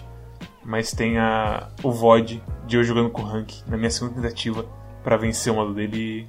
Que, que tensão e que jogo bom. Resident Evil 2 é tão bom que faz muito tempo que eu não ficava empolgado pra um jogo tipo A quando anunciaram recentemente o jogo Resident Evil 3 Remake. E ainda mais do jeito que eles anunciaram. Tipo, ah, tá vindo aí a campanha do Project Resistance. E é Resident Evil 3. Tomar no cu. E vai lançar daqui quatro meses. Caralho, sério? Vai lançar em, em abril, se não me engano, 20 de abril. Tá perto do meu aniversário, só ganhei aqui. aqui. 20 de abril, ou seja, 4 e 20. 4 barra 20. 4 Só- barra- Caralho. You know what it is. Mas sabe o que é o pior? PSO2 talvez saia em abril também. Ih. Olha, eu vou falar pra vocês, todo mundo sabe que Resident Evil 2 é o melhor dos quatro, mas eu tenho que dar o meu bom trabalho pra Katana Zero. Ok? Porque Katana Zero, se tivesse em outro grupo, teria sido com certeza contender pra semifinal do, do- da- dos games, assim. Ou... Eu não sei se tem umas quartas de final, como que ele ia ficar. Ele é muito bom, mas infelizmente bater de peito com, com Resident Evil 2 é. É foda, é foda. Eu vou dar meu bom trabalho pra The Missing e vou aumentar ainda mais a coluna de texto aqui. Cara, esse é o nosso grupo da morte, então? Será? É, o é o grupo da morte, sim, com certeza. Diz The Police é muito bom, mas tipo, é o que eu falei, Diz The Police perde pra The Missing em pacing horrível. Os dois têm um pacing meio estranho. Diz The Police é, é, infelizmente pior. Katana Zero me machucou com a porra do final que corta no meio das coisas e que vai vir um Katana 1 ainda por, algum dia, sei lá. Eu prefiro, pra você ter uma ideia, aqui, eu pref- a minha ordem aqui é Resident Evil em primeiro, The Mist em segundo, em terceiro e Katana Zero em quarto. Apesar de ser um gameplay muito da hora, eu acho que a história de Katana Zero é de fuder onde acaba. Eu, eu também voto em R2. Ka- Katana Zero tá incompleto, diz The Police é muito longo e The Missing tem problemas de gameplay. Apesar de serem bons jogos no geral, mas, cara, Resident Evil é. é bem perfeitinho. Caralho, se eu clicar duas vezes ali na, na linha da coluna, não vai explodir tudo, né? Pra eu aparecer o B do início. Ah, não, não vai explodir nada. B. É, agora foi, foi aquele momento que tipo, tu tá na ceia de Natal, já comeu pra caralho, daí chega a tua avó com sorvete. Só, só abrindo o cinto assim, ó. Hora de trabalhar. Grupo J. Coach Simulator, Wargroove, Iron Fury e Doom! O meu voto pra esse grupo vai pra Cult Simulator. Por quê? Por quê? Pra, pra tu ver como as notas são importantes no, no Quack Clube de Jogos. Elas são importantes, mas veja, se eu tivesse que escolher um, um desses jogos pra jogar mais, certamente seria o Cult Simulator, porque o Wargroove, ele tem alguns problemas ali. Ele é um jogo legal, mas ele não é especial o suficiente pra falar assim, hum, quero continuar jogando. E sei lá, eu penso em outros jogos que nem ele que eu joguei, é, o Advance Wars Days of Ruin, que também são muito legal, Langrisser 1 e 2, que tem todas as mecânicas de exércitos que são muito da hora. E Wargroove, ele, ele meio que fica quem do que eu queria, então eu não, não gostei tanto. Desculpa, ele fica quem? A quem? A quem, tipo, é o contrário de além. Ah, tá. Olha só que garoto erudito. E tanto a Aero Fury quanto o Doom, eles são FPS. E Doom provavelmente é um, é um dos melhores FPS que eu joguei na minha vida. Mas eu não quero jogar eles mais, porque eles são FPS. E eles não me dão a felicidade, o desafio. Eles não coçam o meu cérebro da mesma maneira que um jogo inteligente coça. Até Resident Evil 2, por exemplo, ele é muito mais que um jogo de tiro. Ele é um jogo de suspense, ele é um jogo de puzzles, ele tem um monte de outros elementos. Enquanto o Iron Fury Doom. A Iron Fury tem, tipo, segredos, que é você ficar andando com a cara enfiada na parede, apertando espaço pra ver se alguma coisa abre, sei lá. Então, desses quatro jogos, o que eu realmente mais fico pensando é Code Simulator, que tem um monte de problemas, tem. Demora meia hora para você começar o seu fluxo de dinheiro e saúde e progressão? Demora. Demora, né? ele, ele não explica porra nenhuma, não, mas é a parte do jogo, é, é parte do que. Já, te, já, tentou abrir um culto? Ninguém te explica como abrir um culto. Não tem um manual dizendo. Já tentou matar seu chefe? Já tentou hipnotizar seu chefe? Então, então uma volta pro Cult Simulator, embora eu sei que não vai passar. Mas eu queria deixar registrado que assim. FPS da hora, mas.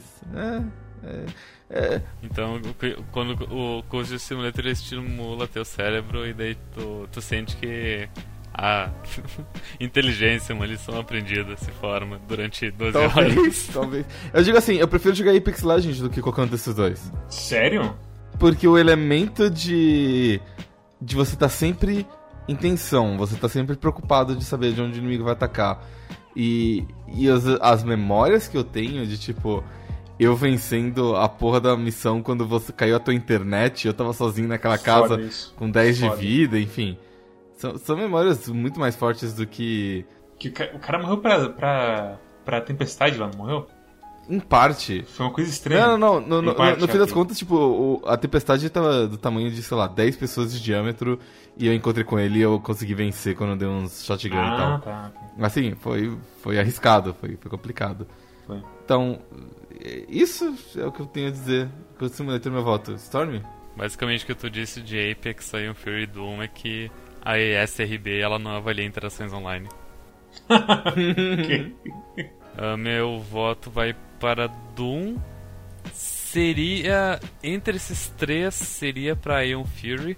Mas eu não gostei tanto de Ion Fury, provavelmente porque eu fui muito com a mentalidade de vai ser mais um Duke Nukem. E ele é mais diferente de Duke Nukem do que eu gostaria que ele fosse. E quanto Doom, por mais que seja um jogo antiguinho, de 2016 ou lá vai, uh, ele é bem bom, bem bom mesmo. E. E tipo. E, eu, e tipo, quando a gente jogou Doom foi mais ou menos na época que eu tava meio triste ali, que eu escolhi Peggle também.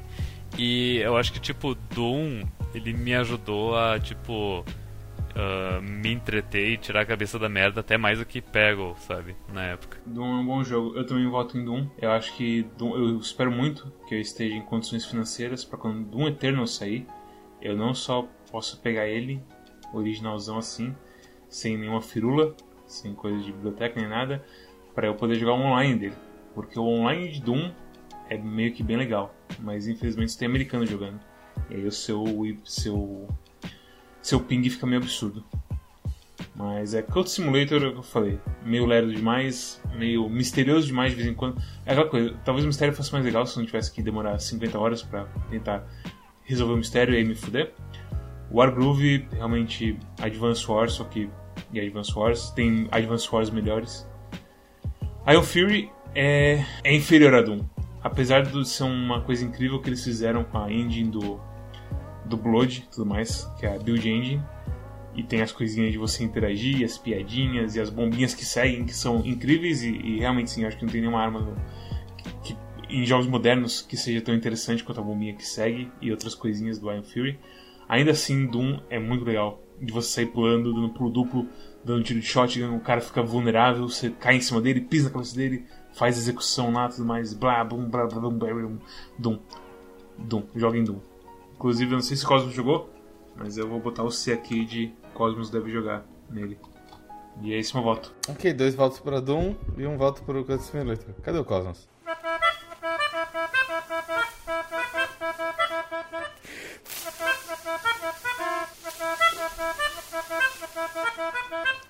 Ai, difícil. Ah, Foi- Foi ótimo, obrigado. Acho isso aí.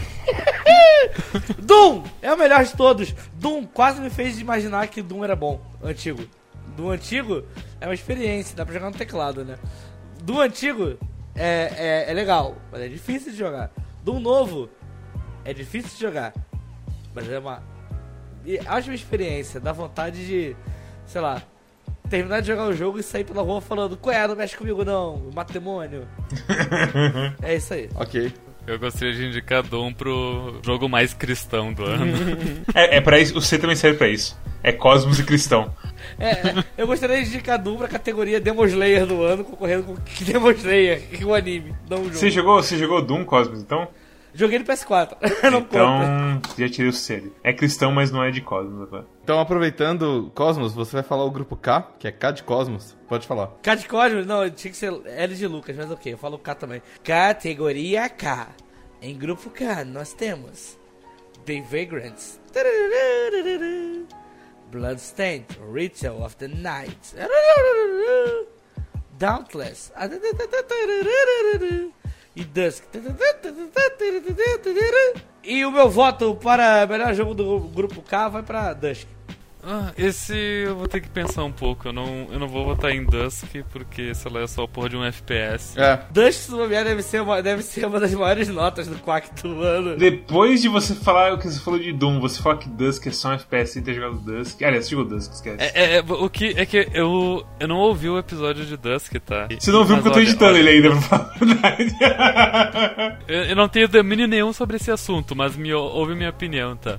Ó, eu acho que o episódio de Dusk foi o equivalente a tu pegar quatro gordos, deixar eles dois dias sem comer, bebendo só água, e daí dá pra cada um deles um podrão mediano do centro da cidade e perguntar pra eles: é bom esse podrão? Todos eles vão dar nota 10. Eu discordo disso, porque foi o mesmo ano que a gente jogou Iron Fury e Doom. Dusk é o seguinte, Storm. O Mads gostou do jogo. Aí ele juntou umas pessoas que também gostaram do jogo e falou assim: Ei, você quer gravar algum podcast com a gente? o Mads fez o lobby do Dusk, né? Olha só, quem, quem que gravou é, Dusk foi o, o, o Mads, foi o Cosmos e foi o Samuel. É, do, do grupo do, do grupo core do, do Quack, tu teve tipo um. E duas pessoas que são só lambibota, assim, sabe? Teve o, o Lucas uh, do Desluro também, que ele também é. O Lucas considerou o Dusk jogo do ano dele. CPI do Quack, manipulação de resultado com nota de jogo. Alguém aí. Não é manipulação, porque no fim das contas as notas não importam e, tipo, as notas só importam dentro do próprio jogo e não comparando com o outro. Mas veja, Vamos analisar os quatro jogos. Vamos lá. The Vagrant, dois reais. Olha só, The Vagrant é mais barato que o Master de cigarro, já tá fora. Bloodstained. Bloodstained. É, é, é legal, é legal. Eu gosto de Bloodstained. Mas Bloodstained, ele, ele quer ser Symphony of the Night com grind. Symphony of the Night com grind, pelo amor de Deus. Eu gosto de Symphony of the Night porque eu terminei o jogo e nem sabia que virava o castelo ao contrário. Dauntless, na moral, você acha que eu sou pobre pra jogar um jogo de graça? Não vou jogar Dauntless, porra. Agora, É, Dusk... me- melhor jogar uns jogos tipo Paladin. Ai, meu Deus do céu. Mas olha só, Dusk, vocês têm que confiar em mim. Vocês têm que aguentar 10 fases pra chegar na parte boa. São 30 fases, 10 fases só. Não tem gente que fala, não, você quer gostar de série tal? Vê, vê a série tem 12 episódios, vê 5 que você vai gostar depois É, é, episódio. eu, não, eu não gosto muito disso. É, tipo, se a série for boa, ela é boa desde o início. Você pisou numa mina aí. Eu concordo com você, não, eu concordo com você, mas Dusk realmente. Dusk é, é que nem um vinho. Quanto mais tempo o cara demorou pra fazer, melhor ele vai ficando. Eu discordo do Cosmos que Dusk precisa de 10 episódios pra 10 Precisa. fases Não, bom. começo Dusk qualquer coisa. Começo do Dusk, sei lá, eu saí da minha casa e da rua e batia nos fazendeiros aqui do lado. Os caras que, sei lá, estão lá pescando. Ai, pescador, na verdade. Pesca- É, é fazendeiro do oceano, pescador o nome. Eu ia lá na praia e falava, seis da manhã acordado, vai tomar no cu e dava um tapa na cara dele. É isso que eu fazia. Ok, Dusk eu gosto demais da movimentação, das armas, isso logo no começo já mostra que ele é bom pro caralho. Eu não preciso é... das 10. As 10 fases, depois realmente fica melhor ainda, isso eu concordo. Tem umas set pieces incríveis em Dusk, que é um jogo que não. parece que não vai ter nenhuma set piece. Os inimigos ficam umas coisas doidas do caralho. Os segredos não são bizarros de difícil igual um Fury pra encontrar. Ele é um jogo que eu falei. Eu dei 9 pra Iron Fury porque eu não sabia que as coisas poderiam ser como Dusk. Então, é, pra mim Dusk é o desse grupo. Mas ao mesmo tempo, The Vagrant é um jogo muito legal. Pelo preço dele, inclusive, é muito, muito bom. Pode ter umas coisas meio estranhas de combate, a parte final dele é meio que repetitiva, por conta que parece que acabou o dinheiro dos caras. Bloodstained é muito bom também, mas é o que o Cosmo falou, tem muito grind e muita coisinha de qualidade de vida que poderia facilitar esse grind. Uns almanac mais da hora para você ficar lendo assim, ver, ah, é assim que eu pego isso, não sei o que. Faria esse jogo ser mídias melhor do que ele é. Dauntless é muito legal, eu quero voltar para ele. Eu todo mês estou pegando o código do Twitch do pessoal que tem Twitch Prime para aumentar os meus, meus recursos em Dauntless, para o dia que eu voltar de verdade e sair socando os monstros, eu tenho tudo que eu preciso para dar um boost nas minhas armas e tudo mais pode ser um jogo de graça, mas bate faz Monster Hunter passar mal, basicamente. E Monster Hunter é um jogo AAA que a Capcom sugou 50 bilhões de reais e ainda não entregou a versão de PC, enquanto o Dauntless está entregando versão de PC, versão de PS4, versão de Xbox, versão de Switch e sei lá mais o que vai se lançar após o Dauntless. Pode, quanto você menos esperar, vai lançar o Dauntless para sua TV e você nem sabe. Mas no fim das contas é Dusk pra mim. Meu voto vai pra Bloodstained, mas é uma decisão difícil entre Bloodstained e Dauntless, porque, veja... Eu, eu também tô entre os dois. Porque os dois são divertidos. V vamos eh, Vota aí primeiro pra eu votar no mesmo e, e a gente não... evitar uma tragédia. Eu vou oferecer o contrário, Storm, porque eu, eu, eu realmente não... O, pro, o problema não é nem que, tipo, eu gosto muito dos dois. O problema é que eu não gosto nem um pouco nem de Dusk nem de The Vagrant, e eu gosto relativamente ok dos, desses dois. Então escolhe o seu e eu voto no seu. Eu não acredito que Dusk não vai, pra, não vai ganhar esses outros três jogos. É aquela coisa, vai, pode empatar. E aí vai ter que ser jogado o Realzito. Você conhece o Realzito, Cosmos? Realzito é o quinto membro secreto do Quack. É tipo no Cybot do Quack. Ah, o Cosmos não conhece o Realzito. Não conhece o Realzito. Olha só, eu posso convencer você a votar em Dusk? Não. Não, a gente nem jogou essa merda, vai tomar no Eu joguei meia hora. Sabe como o Mads falou que, tipo, você começa a jogar Dusk e você já vê que ele é um ótimo jogo? Eu comecei a jogar Dusk, eu joguei, tipo, 3, 4 fases e eu achei ele um jogo muito ruim. Então, as nossas... É, vamos, concordar e discordar e vamos parar de falar de Dusk e deixa o Sony falar do jogo dele. The Vagrant é... é ok. Não vamos falar sobre The Vagrant. Dusk é... é... é Dusk.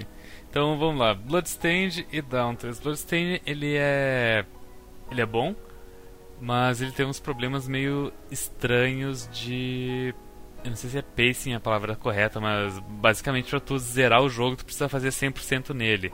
E para acessar certas áreas é meio não é tão óbvio e tu tem que meio que talvez até quebrar o jogo, tipo, por exemplo, o update de nadar tem, é um é um drop aleatório de um monstro específico. Nossa, uhum. E se tu não equipa ele e testa, tu nem descobre que tu tem como se movimentar na água com ele. Porque não é, um, não é exatamente nadar, é tipo tu.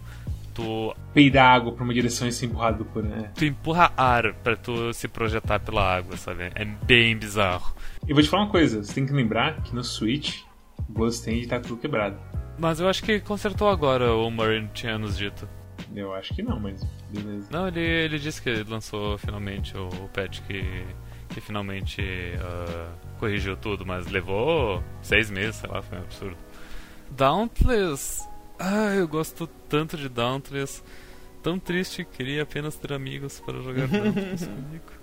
Mas, mas, mas mesmo jogando sozinho, eu gosto bastante dele, mas assim como uh, é a cena de todo jogo grátis, não, não jogo grátis, mas tipo jogo multiplayer.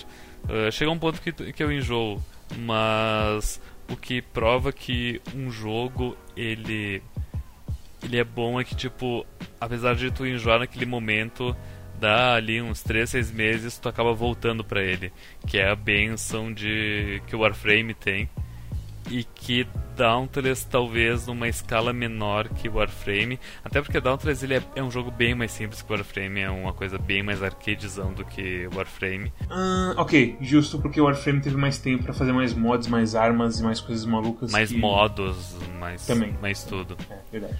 Uh, enfim, Dauntless menos que Warframe, mas ainda ele, ele tem a mesma pegada de Warframe e E os devs de Dauntless eles nunca esconderam que eles, usar, que eles uh, usam o, o, jeito de monetização e estilo de fazer as coisas de Warframe. E tá dando muito certo pra eles, apesar de eles terem vendido a alma deles pra Epic Games Store, mas isso é apenas um detalhe. O Warframe também tá na mão dos chineses, então meio que está fugindo de qualquer jeito com essa história. Se Bloodstained tivesse sido um pouquinho melhor, assim, talvez na história, talvez no mapa, talvez no, no balanço do jogo, uh, eu votaria em Bloodstained, mas nesse caso eu acabo votando em Dauntless. Eu vou fazer o meu voto estratégico aqui e votar em Dauntless também. É um jogo legal, é melhor que Monster Hunter, e isso fala muita coisa sobre o jogo.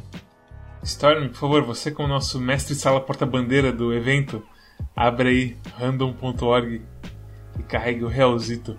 Uh, Flip 1 uh, Brazilian Real e Flip Coins. O, o que que é o que? Cara vai ser Dauntless, porque tem muito bichinho que tem cara, e Coroa vai ser Dusk, porque você coleta gemas pra aumentar a sua armadura barra moral, pra diminuir o seu dano que você toma. Ok. Então cliquei em Flipcoin. E o vencedor é Coroa.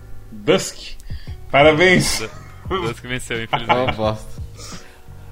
Muito triste. O bem sempre vence no final. Passou da primeira fase, mas não passou da segunda, não. Ah, não. Ok. Não, não. E o, o, o, o, nem o Messi vai votar nele na segunda fase, então tá tudo bem. Ah, nossa. É, é impossível jogar na segunda, porque eu tô vendo os É, não, concorrentes. segunda fase. Cosmo, a gente meio se colocou numa, numa, numa camisa de Olivaras aqui no fim das contas. O próximo grupo cons- é constituído de Indivisible, Spaceland, Gatoroboto e Yooka-Laylee. Ah, Ah, não, impossível. não, não, não, todo mundo, olha só. Eu vou contar até três e Vamos todo lá. mundo vai votar junto. Certo? Certo, Tá certo. certo. 3, 2, 1 e. No Ah, Eu falei junto, E, e- e é- porra! e é tudo culpa do Arara que sempre fala.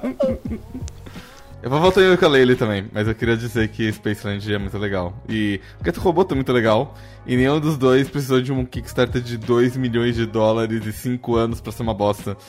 Então, parabéns pra Spaceland e Gato Roboto por não ficar perdendo meu tempo. E pau no cu do Indivisible. O incrível estudo do, do estúdio que fez um Kickstarter milionário. Não sei se milionário, mas. Ninguém mandou pagar o pedreiro antes da obra. Enfim, o estudo de um- do, o estudo do estúdio que fez um Kickstarter milionário para fazer um jogo. Esse jogo foi muito ruim.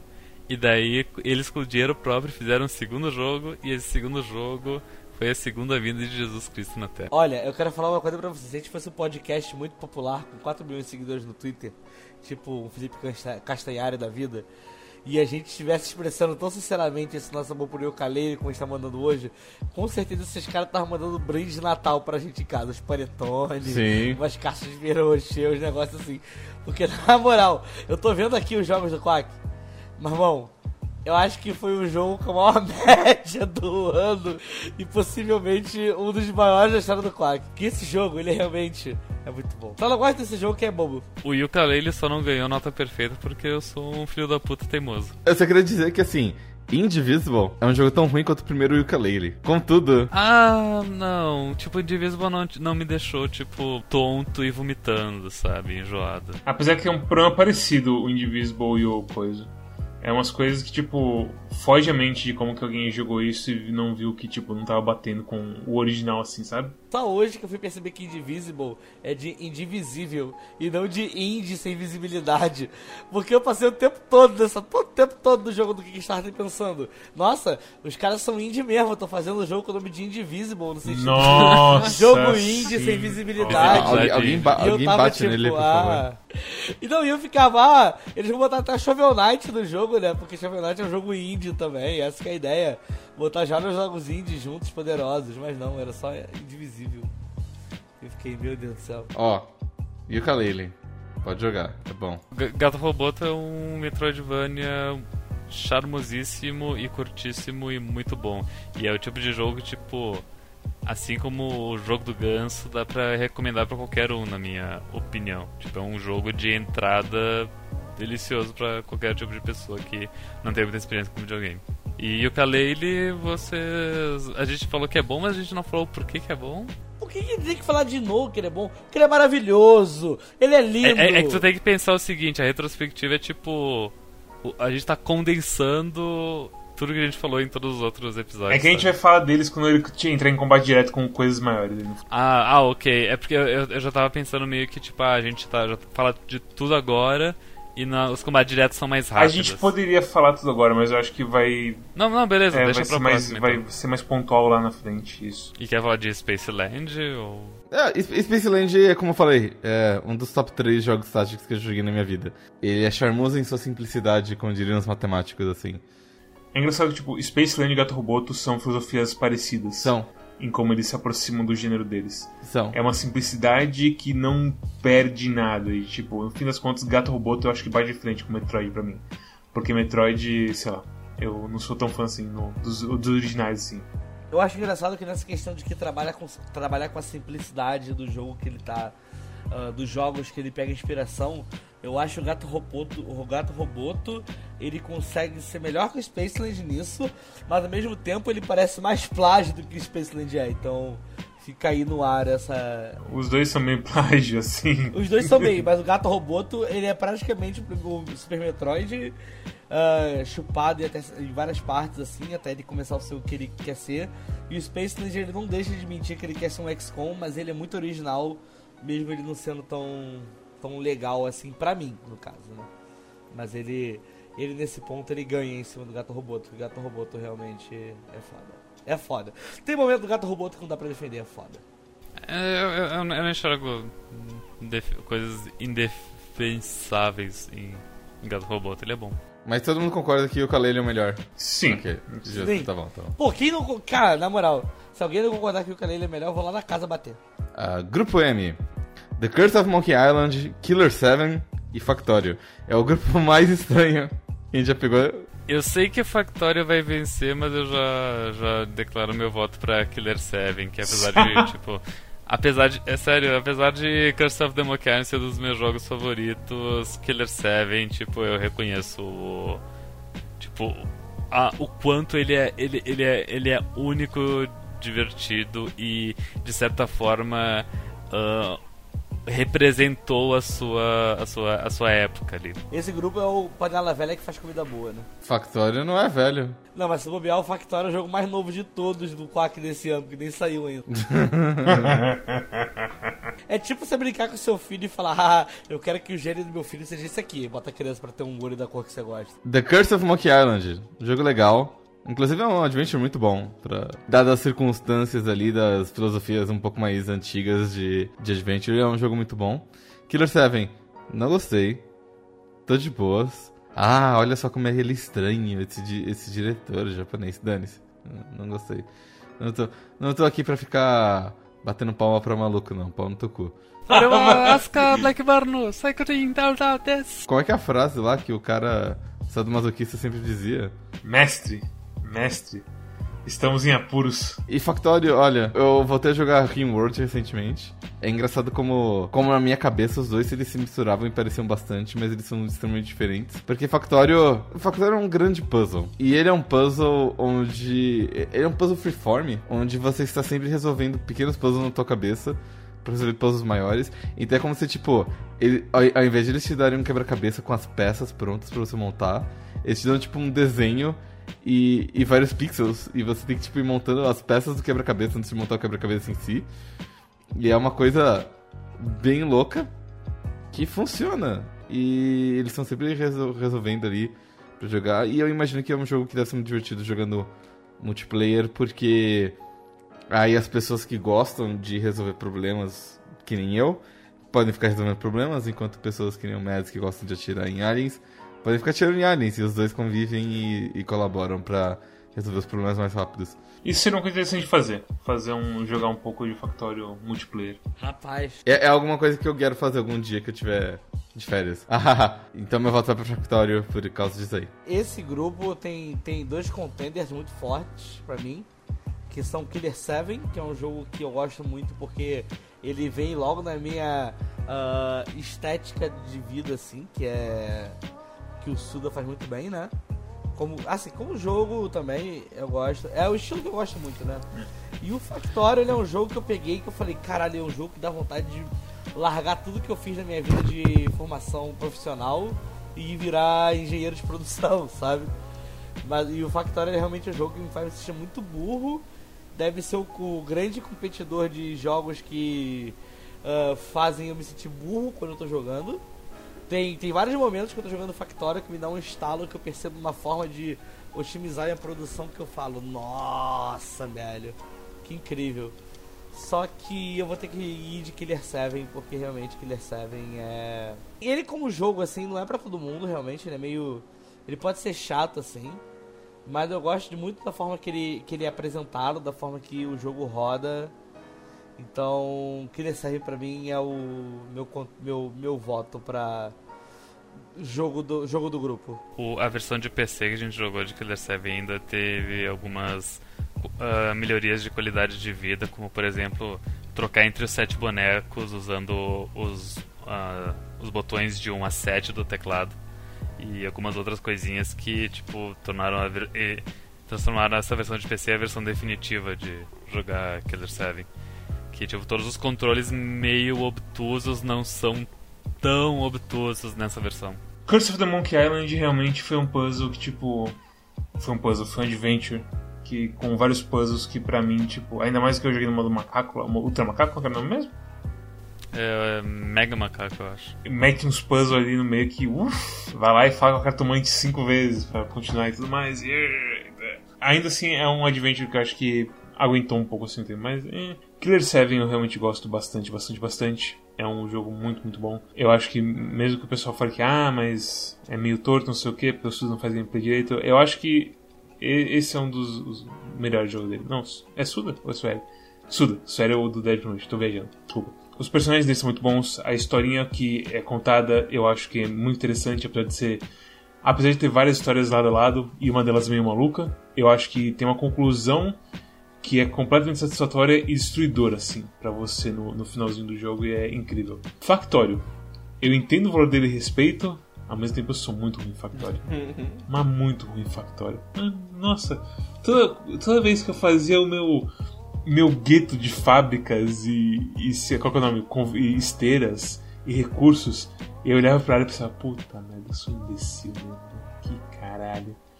Ao mesmo tempo, é, eu entendo ele, mas eu não posso dar uma volta pra ele. Eu dou pra que ele serve também. E é isso. Pra primeira. Pra categoria de pontos corridos O primeira rodada acabou, Killer 7 passou então. Isso. Nesse ponto a gente parou de gravar, porque era tipo meia-noite quase, era, era bem tarde, era tarde pra caralho.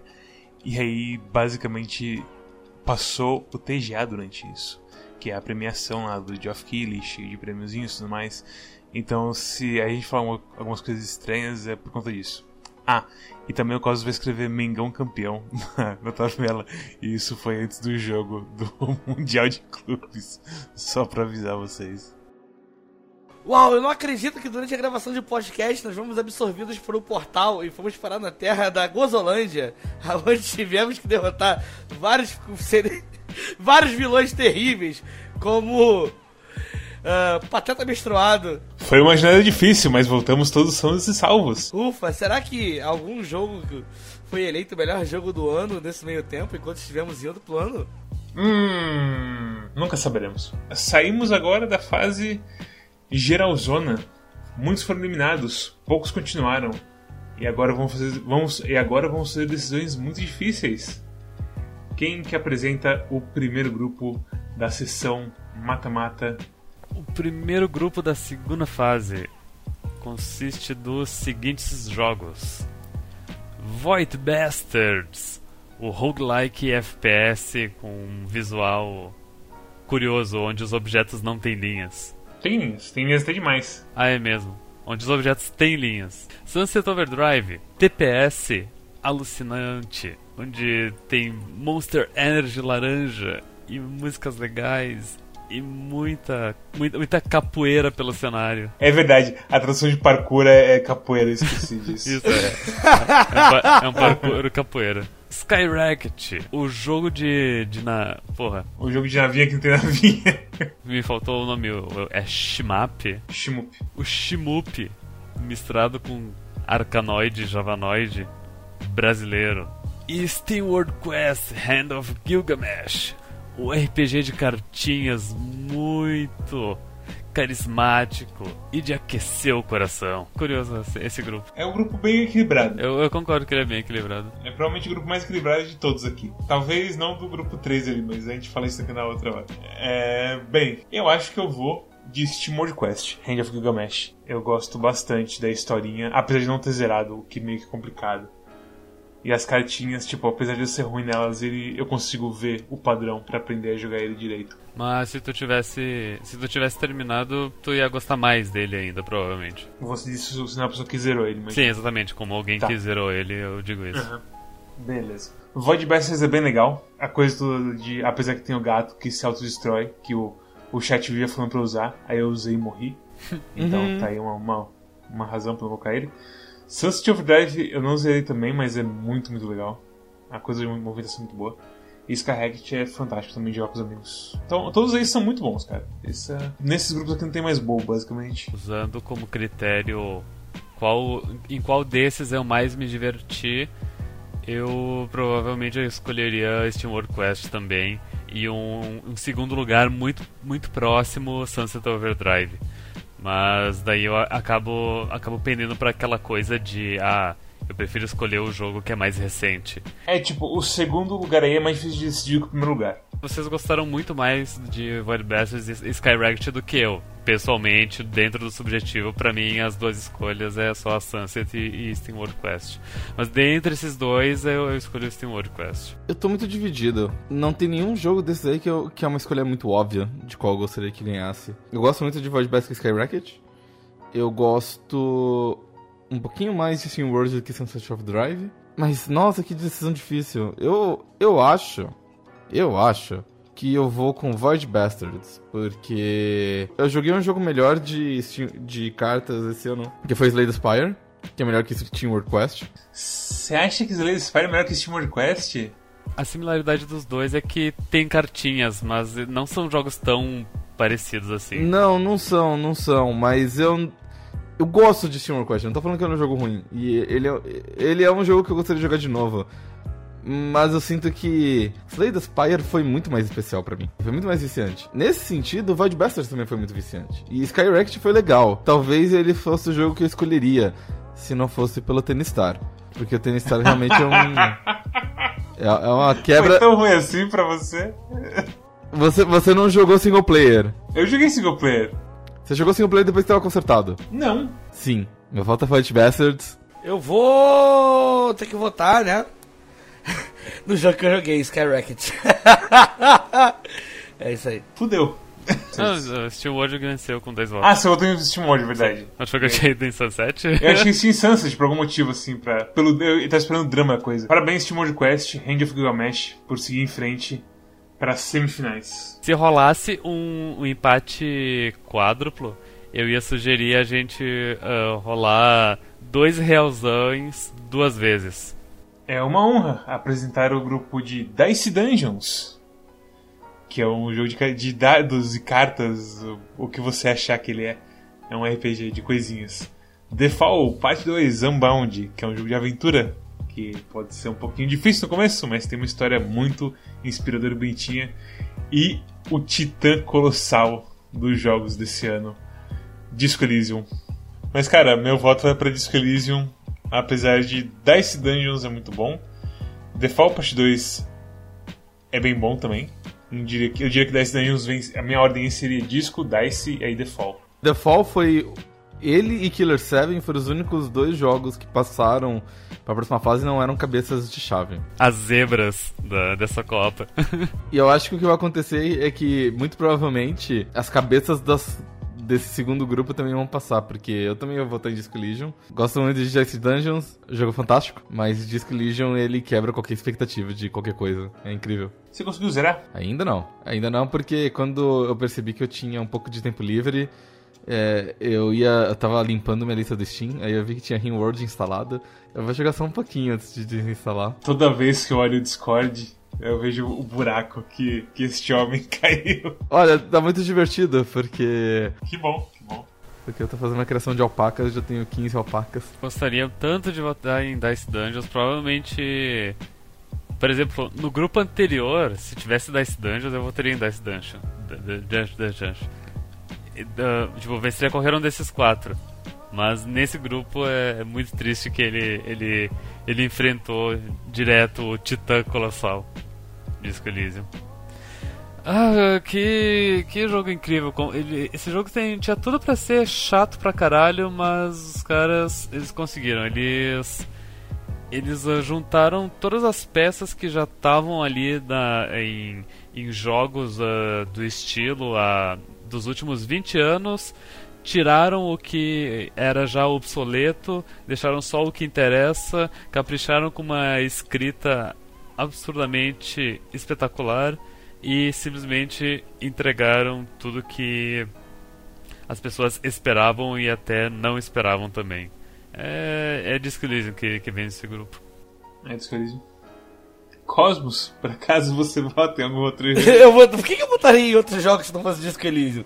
Sério, por que, que eu votaria em Disco, por que, que eu não votaria em Disco Elysium? Fala pra mim, se eu tivesse... Ah, aliás, alguém me explica uma coisa, por que que, é, por que, que tem um A no Disco Elysium mesmo? Porque. Porque é... Arara tem que terminar. Pode ser. Ah. o C é qual a gente tem que jogar e terminar, e o A é o Arara tem que jogar e terminar. E o N não jogo e o B é bom trabalho. Isso. O, o, o pior jogo eu posso colocar Cube World já? ah, Olha, eu, eu, acho que sim. alguém se opõe? A gente pode falar assim, antes de fazer a final, a gente pode falar em, em breve sobre os piores jogos.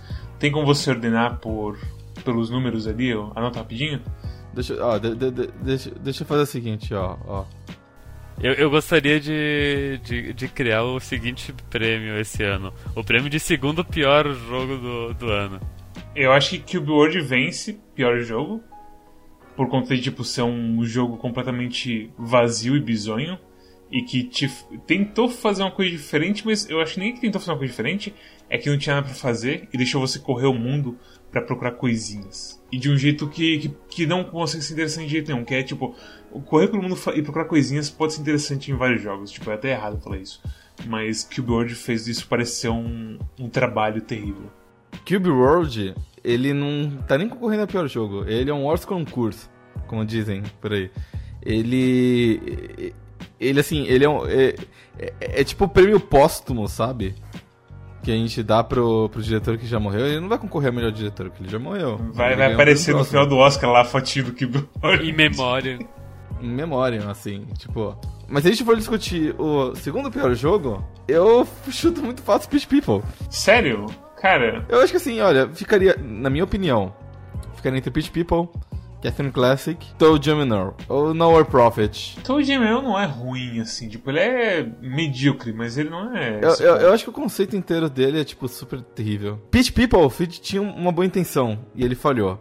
Catherine Classic, ele... Ele é um negócio japonês, então eu não tô na cultura ali pra entender o negócio, sabe? Mas Toe Gemini, eu, eu simplesmente acho que é, é propositalmente ofensivo. As mecânicas que eles fazem. O problema de Toad Year vai ser mais do mesmo. É só, é só um, um pack HD pro jogo que sempre existiu. Inclusive, tipo, eu acho que o próximo jogo The Missing mostra que a gente teve um, dois, três, quatro, cinco, seis, sete, oito jogos, tipo, discutivelmente talvez sete jogos ruins nesse ano. De uma série de sei lá quantos jogos tem aqui. É que, é que veja, tipo, Phantom Doctrine ele falhou? Falhou. Ele é ruim? É, mas ele tentou coisas boas. Ele tentou coisas interessantes. Mesma coisa pra Heaven's Vault. Eu não posso falar assim, esse foi o pior jogo do ano, porque eles pelo menos tentaram, certo? Tem jogos que não tentaram. E eu sinto que Tony Jam é um jogo que nem tentou. Não, eu, eu, eu, tô, eu tô realmente embasbascado que, tipo, tá, Torre Gmail tá sendo colocado como possível pior jogo do ano. Segundo pior jogo do ano. Só, só discutindo, tipo, o meu top 3, assim, sabe? Qual que, qual que é o seu top, top 3, Mads? Pitch People não é pior jogo do ano, apesar das coisas todas de gameplay que tem problema. Eu acho que pelo fato de ter Stamper conversando e a historinha que eles boba que eles escrevem é muito boa. Eu acho que isso já desqualifica o Pitch People de pior do ano. Para mim, Catherine Classic, eu acho que é o top 1 aqui para mim. tirando que hoje, lógico, por conta do jogo assim que não pegou comigo, que é coisa que é meio Tetris de puxar bloquinho. Que, eu falo meio Tetris porque quem pega esse. Quem pega pra capar nesse jogo fica parecendo que tem Tetris Effect neles. Que eles ficam vendo as soluções e ficam pensando as soluções e tudo mais. E pra mim não pegou. E vem a história, que tem aquelas conversas que se repete, se repete, se repete, se repete. Ah, será que a gente tá sonhando com as ovelhas e todo mundo? Ah, não sei, vamos. Ah. E volta toda noite, mesma conversa, mesma conversa, mesma conversa. Oh, será que a Caterine vem pegar pra trair ela? Mesma conversa, mesmo evento, mas de vez em quando acontece alguma coisa interessante, convincente, mas... Então pra mim, top 1 aí seria o Caterine Classic, top 2 seria Cat Maze e top 3 Nowhere Profit porque é um jogo de carta brutal, de lento e longo e difícil pra cacete, que chuta a sua cara. É, não, o Prophet só, deixa, só te deixa, tipo, super miserável, sabe? É muito estranho. Mas não... ah, ah, ele não é ruim, ele só te deixa miserável. É, é, é esse é o ponto que a gente tá agora. Ele, ele é ruim, e te deixa muito miserável. Mas eu não sei se ele é tão ruim quanto os outros. Porque, tipo, eu me senti miserável é meio como. É meio que o a minha base para dizer que um jogo é muito ruim, sabe? E, e, usando isso como base, o meu top 3 seria Phantom Doctrine, Heaven's Vault e Nowhere Profit. Eu não saberia dizer qual mais que o outro. Eu acho que Nowhere Profit em primeiro, depois Heaven Vault e depois Phantom Doctrine. São os meus os, os meus piores jogos, porque simplesmente muitas decisões estranhas. O Cosmos não tem muito como opinar, porque ele não jogou, acho que. Ele jogou Cat Maze desses. Ah! E ele gosta de Catherine Classic, então eu sinto que o Cosmos vai meio que dar um contra-voto contra o meu de Catherine Classic. Então eu acho que Catherine Classic não vai para segundo pior jogo do ano. E eu acho que no fim das contas vai ficar entre Nowhere Profit e Cat Maze. Eu acho o Cat Maze um jogo eh, mediano para bom, tá? Ó, ó, ó, ó o que eu vou fazer. Cada um de vocês tem três votos, tá? Tá. Nessa coluna D, D, que eu vou colocar aqui, eu vou, eu vou, colocar uma coluna a mais. Na coluna D, vocês marcam com a letrinha do seu nome, onde vocês querem colocar os três votos. Eu vou colocar em, em Pitch People, eu vou colocar em Nowhere Profit. E, aliás, é, Nowhere Profit e Tojo Nowhere. Pronto. Esses são os três votos. Mads, coloca seus três votos. Botei meus três votos já, tá? tá.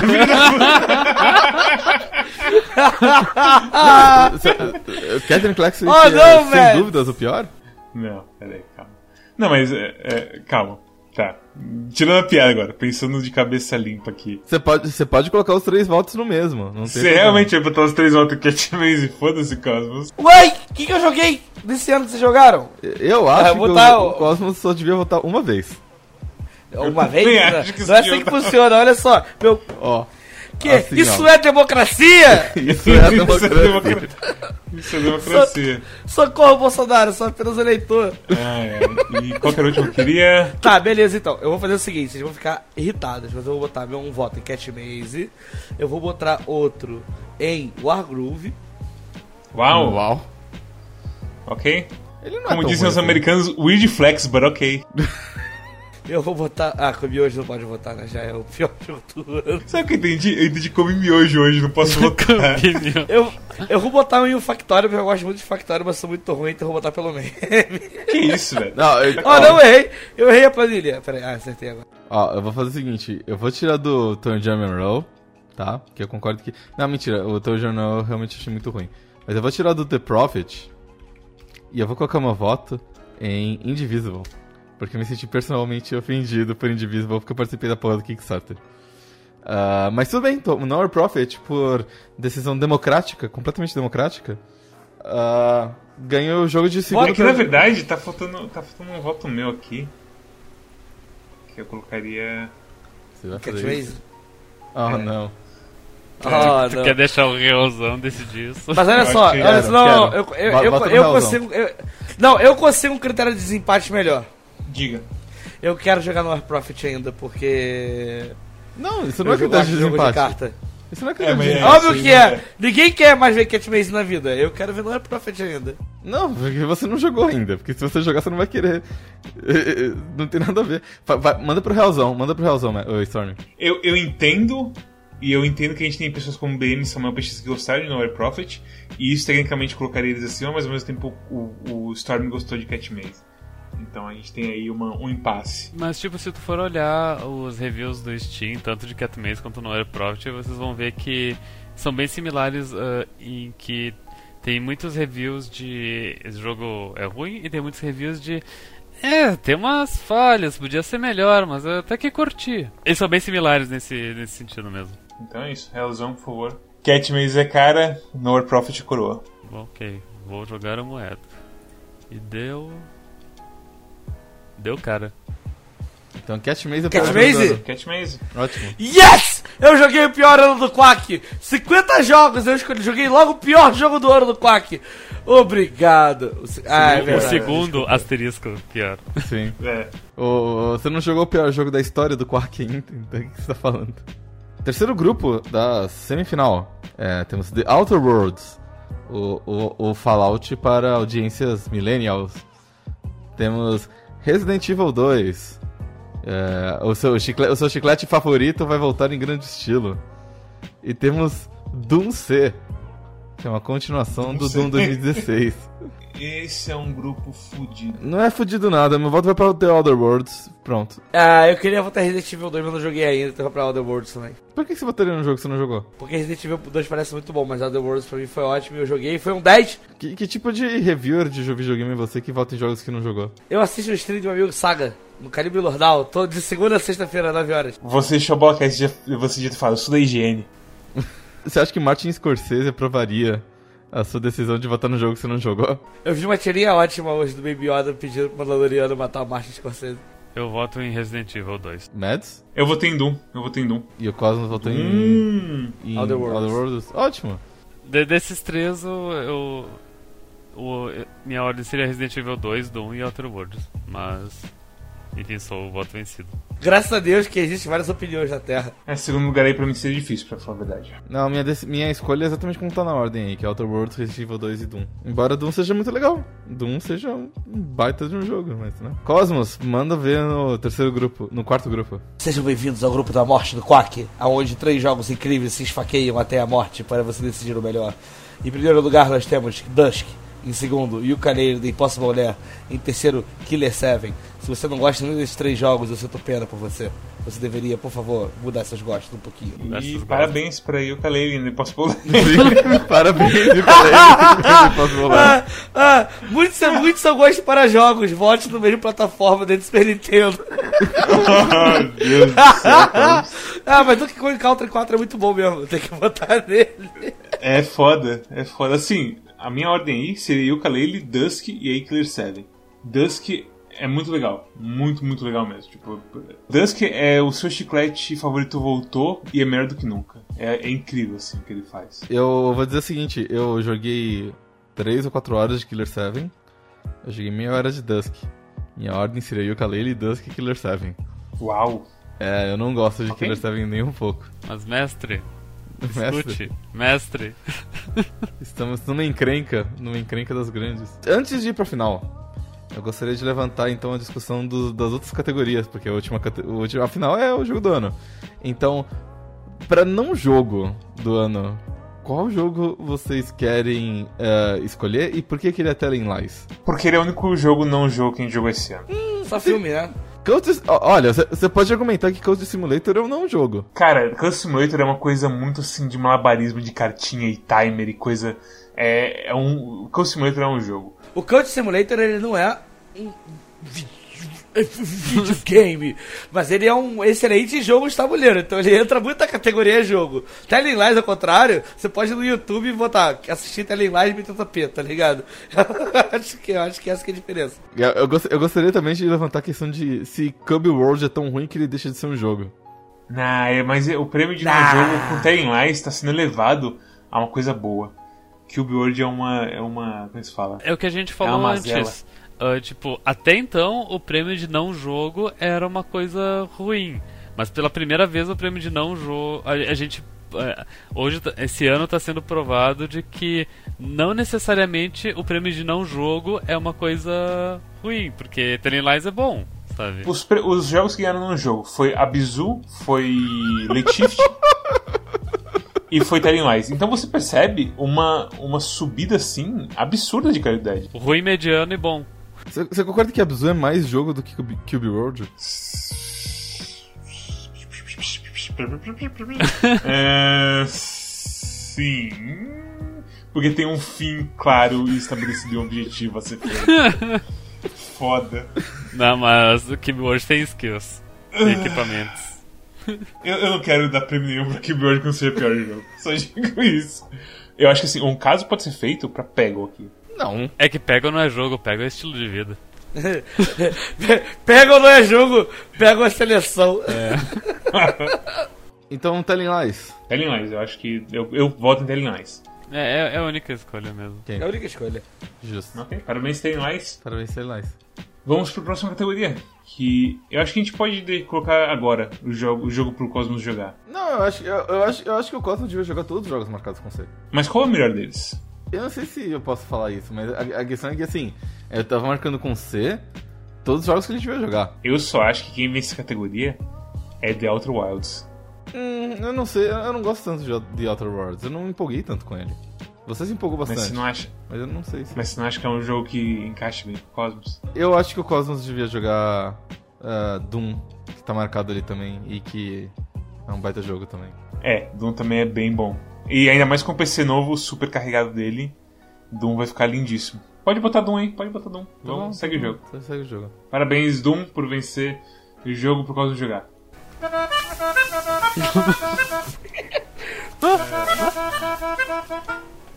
Perfeito, quase não foi, foi meio curtinho, mas é. Foi bem bom esse. Como é que vocês querem fazer com um bom trabalho? Katana Zero, um cara só, fez o jogo inteiro tirando trilha sonora, fez um jogo que ele é muito bom, que ele é muito interessante, ele é muito divertido. Tem um problema com a Zero, o cara não terminou o jogo. Primeiro, em primeiro lugar, a coisa dele ter feito a música sozinho não é bem verdade. Eu até teve, tive que corrigir isso no episódio do Quack. Que ele não fez sozinho. Ah, ele não fez sozinho. Não, tem muitas das músicas e coisinhas a mais, assim. Tem uma equipe por trás, no fim das contas. Ele mentiu pra gente, então. É, eu não é que bem que ele mentiu. Realmente, sim, muitas coisas do jogo foi ele que fez. Mas música, sim, tem vários artistas que fizeram. Não, a música. Não, a música eu sabia que não tinha sido só ele. Não, assim, a música, eu acho que efeitos sonoros também tem bastante coisa que não foi bem ele. Ele tem, ele lista umas coisas lá que. Sei lá. Mas a questão é, tipo, não, não é tão sozinho assim. Nenhum jogo assim acaba hoje em dia meio que sozinho.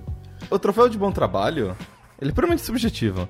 Ele é um prêmio que você quer dar pro, pro, pra um jogo de coração, porque você acha que o jogo merece um prêmio, mas ele, infelizmente, não é tão bom quanto os outros, mas você gosta muito dele pessoalmente. Então, por isso, o meu voto de bom trabalho vai pra Skyrocket, porque eu sei que ele não ia ganhar, mas ele é um jogo brasileiro muito bonitinho de um estúdio novo, então Olha, eu o- voto nele. olha, olha o lobby do jogo nacional aí. Eu tava pensando em talvez escolher Toho Luna Knights por, por gostar muito do. Também é muito bom. do Uhum. como é que se diz da os personagens enfim que é tudo pixel art são muito bonitas as animações mas eh, pensando bem eu vou eu- vou escolher o, o o grande jogo que ficou meio de, de fora de toda de toda a votação e de todos os combates que acabou sendo o jogo do ganso né que ele a- nos ele nos proporcionou um jogo bem ah, divertido, curtinho, agradável, mas o potencial de, de memes e de, e de influência ah, no mundo dele é maior do que a maioria absoluta de todos os outros jogos, mesmo jogos melhores que ele. Então, para os caras loucos lá da Nova Zelândia que fizeram esse jogo, realmente fizeram um, um bom trabalho. E, e outra coisa a se observar que eu me lembrei agora é que o jogo ele lançou para Switch, não sei se no mesmo dia, mas na mesma semana que lançaram o Zelda, o Link's Awakening uh, remake. E o jogo do Ganso conseguiu estar na frente de um Zelda no lançamento em vendas, sabe? E- No Switch, ou seja, é realmente é, foi realmente um grande marco. Eu, eu concordo, eu mudo meu voto pra Ganso se vocês estiverem de acordo. Uau! O que, que você tem a dizer, Mads? Bem, o que eu queria votar de verdade, assim, agora que eu tenho dois votos travados em um jogo Não, só, não tá travado ainda, mas pode me convencer. eu me sinto mais confortável, na verdade, de falar que o meu bom trabalho do ano é, vai pra The Missing, de J. McField and the Island of Memories. Uau! Eu acho que ele é um jogo bem importante. Tu acha que a gente só foi feito para fazer sexo? o fato de Missing não ter entrado em nenhuma coisa tipo Games for Impact diz muito sobre, tipo, a coisa toda da indústria de que se você é um jogo sobre a sociedade e as, as situações políticas que, pessoa, e, que pessoas passam pela vida, tem que ser na cara a mensagem. Nunca pode ser uma coisa um pouco mais assim. escondida por uma, uma sutileza ou algum truque assim. E eu acho que The Missing faz isso perfeitamente e meio que foi esquecido. O gameplay dele é meio bosta. Ah, trunks.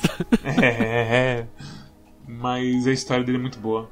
E, e o mistério dele eu acho que é muito bom Eu também. nem, eu nem acho que o gameplay é bosta. Na verdade, eu acho que o gameplay é ok. Eu acho que eu- é é um jogo competente, na minha opinião.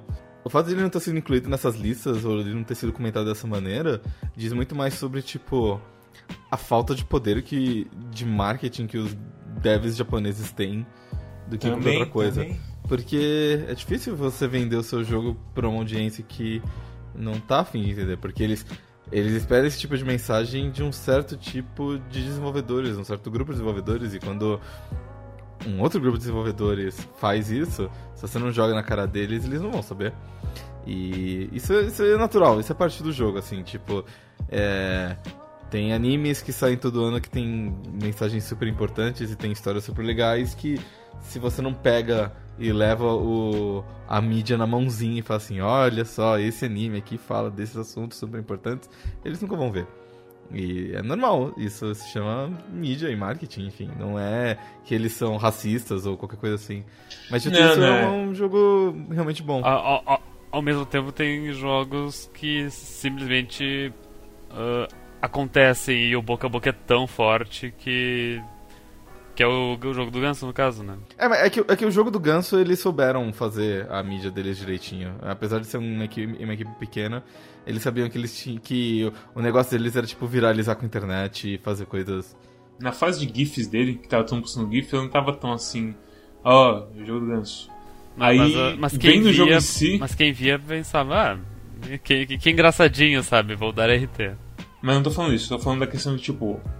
Os GIFs não me afetaram no jogo do ganso, mas quando eu vi o jogo em si, eu joguei ele, ele tem uma felicidade que é difícil assim de, de igualar. Uhum. Então eu entendo assim, jogo do ganso. É porque te- teve, tipo, teve vários jogos desses que é tipo, você é uma criatura causando terror. Tipo, Gold Simulator, aquele I Am Bread, aqueles que você controla. Tipo, Octodad, sabe? Que é tipo, você é uma criatura destrambelhada causando confusão. E aí é super bom pra fazer GIF, né? Surgeon Simulator, sei lá. Que é você fazendo uns GIFs dessas coisas assim. Então toda vez que eu vi um jogo desse, eu falo assim, ah, beleza, é a mesma coisa de sempre, dessa vez eu sou um pedaço de pão, sei lá. E o Ganso foi uma, uma coisa diferente porque mudou, né? É, realmente é muito melhor do que a média desses jogos, assim. Eu acho que foi o Mads que falou pra mim uma vez que quando eu tava jogando o jogo do. do. do bode, que eu achei que fosse ser divertido, eu fiquei, ah, é só isso? E aí falou a seguinte frase, que na verdade jogo, esses jogos são tipo os brinquedos, assim. E o jogo do bode era tipo, ah, é um jogo que você aperta o botão pra peidar, botão pra pular, botão pra rotar, não sei o que. tipo, é um brinquedo que você vai apertando o botão e foda-se, é meio que isso, né? Aqu- Aquela, aquela caixinha que tu aperta e, dá um, e sai risada ou sai um de peido. Ou aplausos. É, isso. Mas é meio, é meio que isso, né? É, é quase um brinquedinho, assim, pra você botar na mão do seu filho e falar, vai, filho, se diverte. E o Ganso, acho que ele é um pouquinho mais que isso. Ele é mais legalzinho. Bem, Curioso. pode fechar então. Goose Game pra. Untitled Goose Game. Do Goose Game. Bom trabalho? Bom trabalho. Mads, você quer fazer a final? Você com sua voz bombástica? Eu adoraria. E estamos finalmente na final do jogo do ano. Primeiro temos Steam Quest Hand of Gilgamesh, que eu não esperava que fosse aqui, mas parabéns, filho da puta. o completo. co- como, é, como é que se chama underdog em português? Com certeza, com certeza. É assim que se chama, com certeza? Com certeza, O com certeza. com Com certeza certeza. dessa lista. Ah, o- Mas o verdadeiro com certeza dessa lista é Disco Elysium. E- que eu acho, Como? eu o acho que tá que acontecendo? que eu acho que todo Meu Deus, tá piscando. É, Epiléticos, por favor, olhem pra longe da tela. É. Mas também, não menos importante, temos The Outer Worlds, um jogo que fez a gente se lembrar como que jogos como Fallout New Vegas podiam ser bons antes da Bethesda cagar tudo. Um outro que talvez seja com certeza daqui, o incompreensível Yooka-Laylee and the Impossible Lair. O, o improvável, o inconcebível, o, o inconcebível. Eu vou ser direto ao ponto. A lista, a, a ordem pra mim é Disco, Yuka, Outer Worlds, SteamWorld.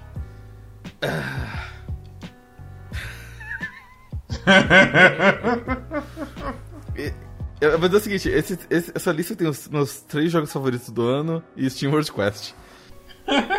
Coitado dele. Nada contra Steam World Quest, mas assim. É a verdade, sabe? Na verdade, o Steam World Quest me faz pensar que a gente devia ter organizado o segundo round de uma maneira diferente. Porque o primeiro round ele tá certo. Talvez. Mas o segundo round devia ser tipo assim. A. É tipo. Um de cima, um de baixo, um de cima, um de baixo, sabe? Sim, sim, talvez. Mas, mas por que se, se antes já tava meio que assim? Não, não, não. É, antes a gente tava pegando, tipo, um, um de cima e um de baixo. Só que o problema é que é o seguinte, né? O os cabeças de chave dos grupos A, B, C e D são os piores dos melhores. Não sei se ficar claro. E aí os piores dos melhores foram pra um grupo que junto eles pegaram o, melhor dos piores dos melhores. E aí Steam World Quest é o, é o melhor dos piores dos melhores. Ah, eu, eu, eu, eu gostava da época que tinha grupo da morte. Tipo, no, no- logo no primeiro já tinha grupo da morte, e daí a gente ah, jogava umas repescagens ali pra É, não, sabe o que aconteceu? Sabe o que aconteceu? Eu acabei de lembrar. Eu lembrei do ano que a gente deu esse lugar pra PD2. Eu tô com uma lembrança assim que acho que esse jeito é melhor aqui. Segue o jogo. O, o tipo, o meu. O meu. O meu favorito foi o ano que o. Aqui, ó. Que Iconoclastes venceu, que foi ano passado. É, então. É, ok. Tudo bem. É. P- pode acontecer de simplesmente o. dar uma, uma zebra muito curiosa no final. Pode. Mesmo nesse, é, mesmo nesse sistema. é- é só ter duas pessoas completamente rogue, votando tudo errado, de propósito, e confiando no realzão. É assim que funciona. E aí, Default, tá tudo bem nas semifinais? Escolha é muito difícil. Meu Deus, eu não sei se eu consigo escolher.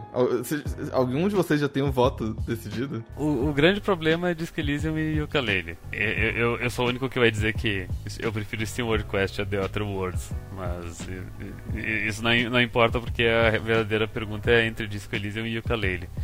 Ahn, eu, eu, eu trago o seguinte ponto de vista à mesa. Vi- videogames, tipo jogo, melhor o jogo, jogo videogame mesmo é Yooka-Laylee. Porque Disco Elysium é um, é um livro muito bom. É um livro muito bom que por acaso ele, ele pesa 10 GB no teu HD, mas...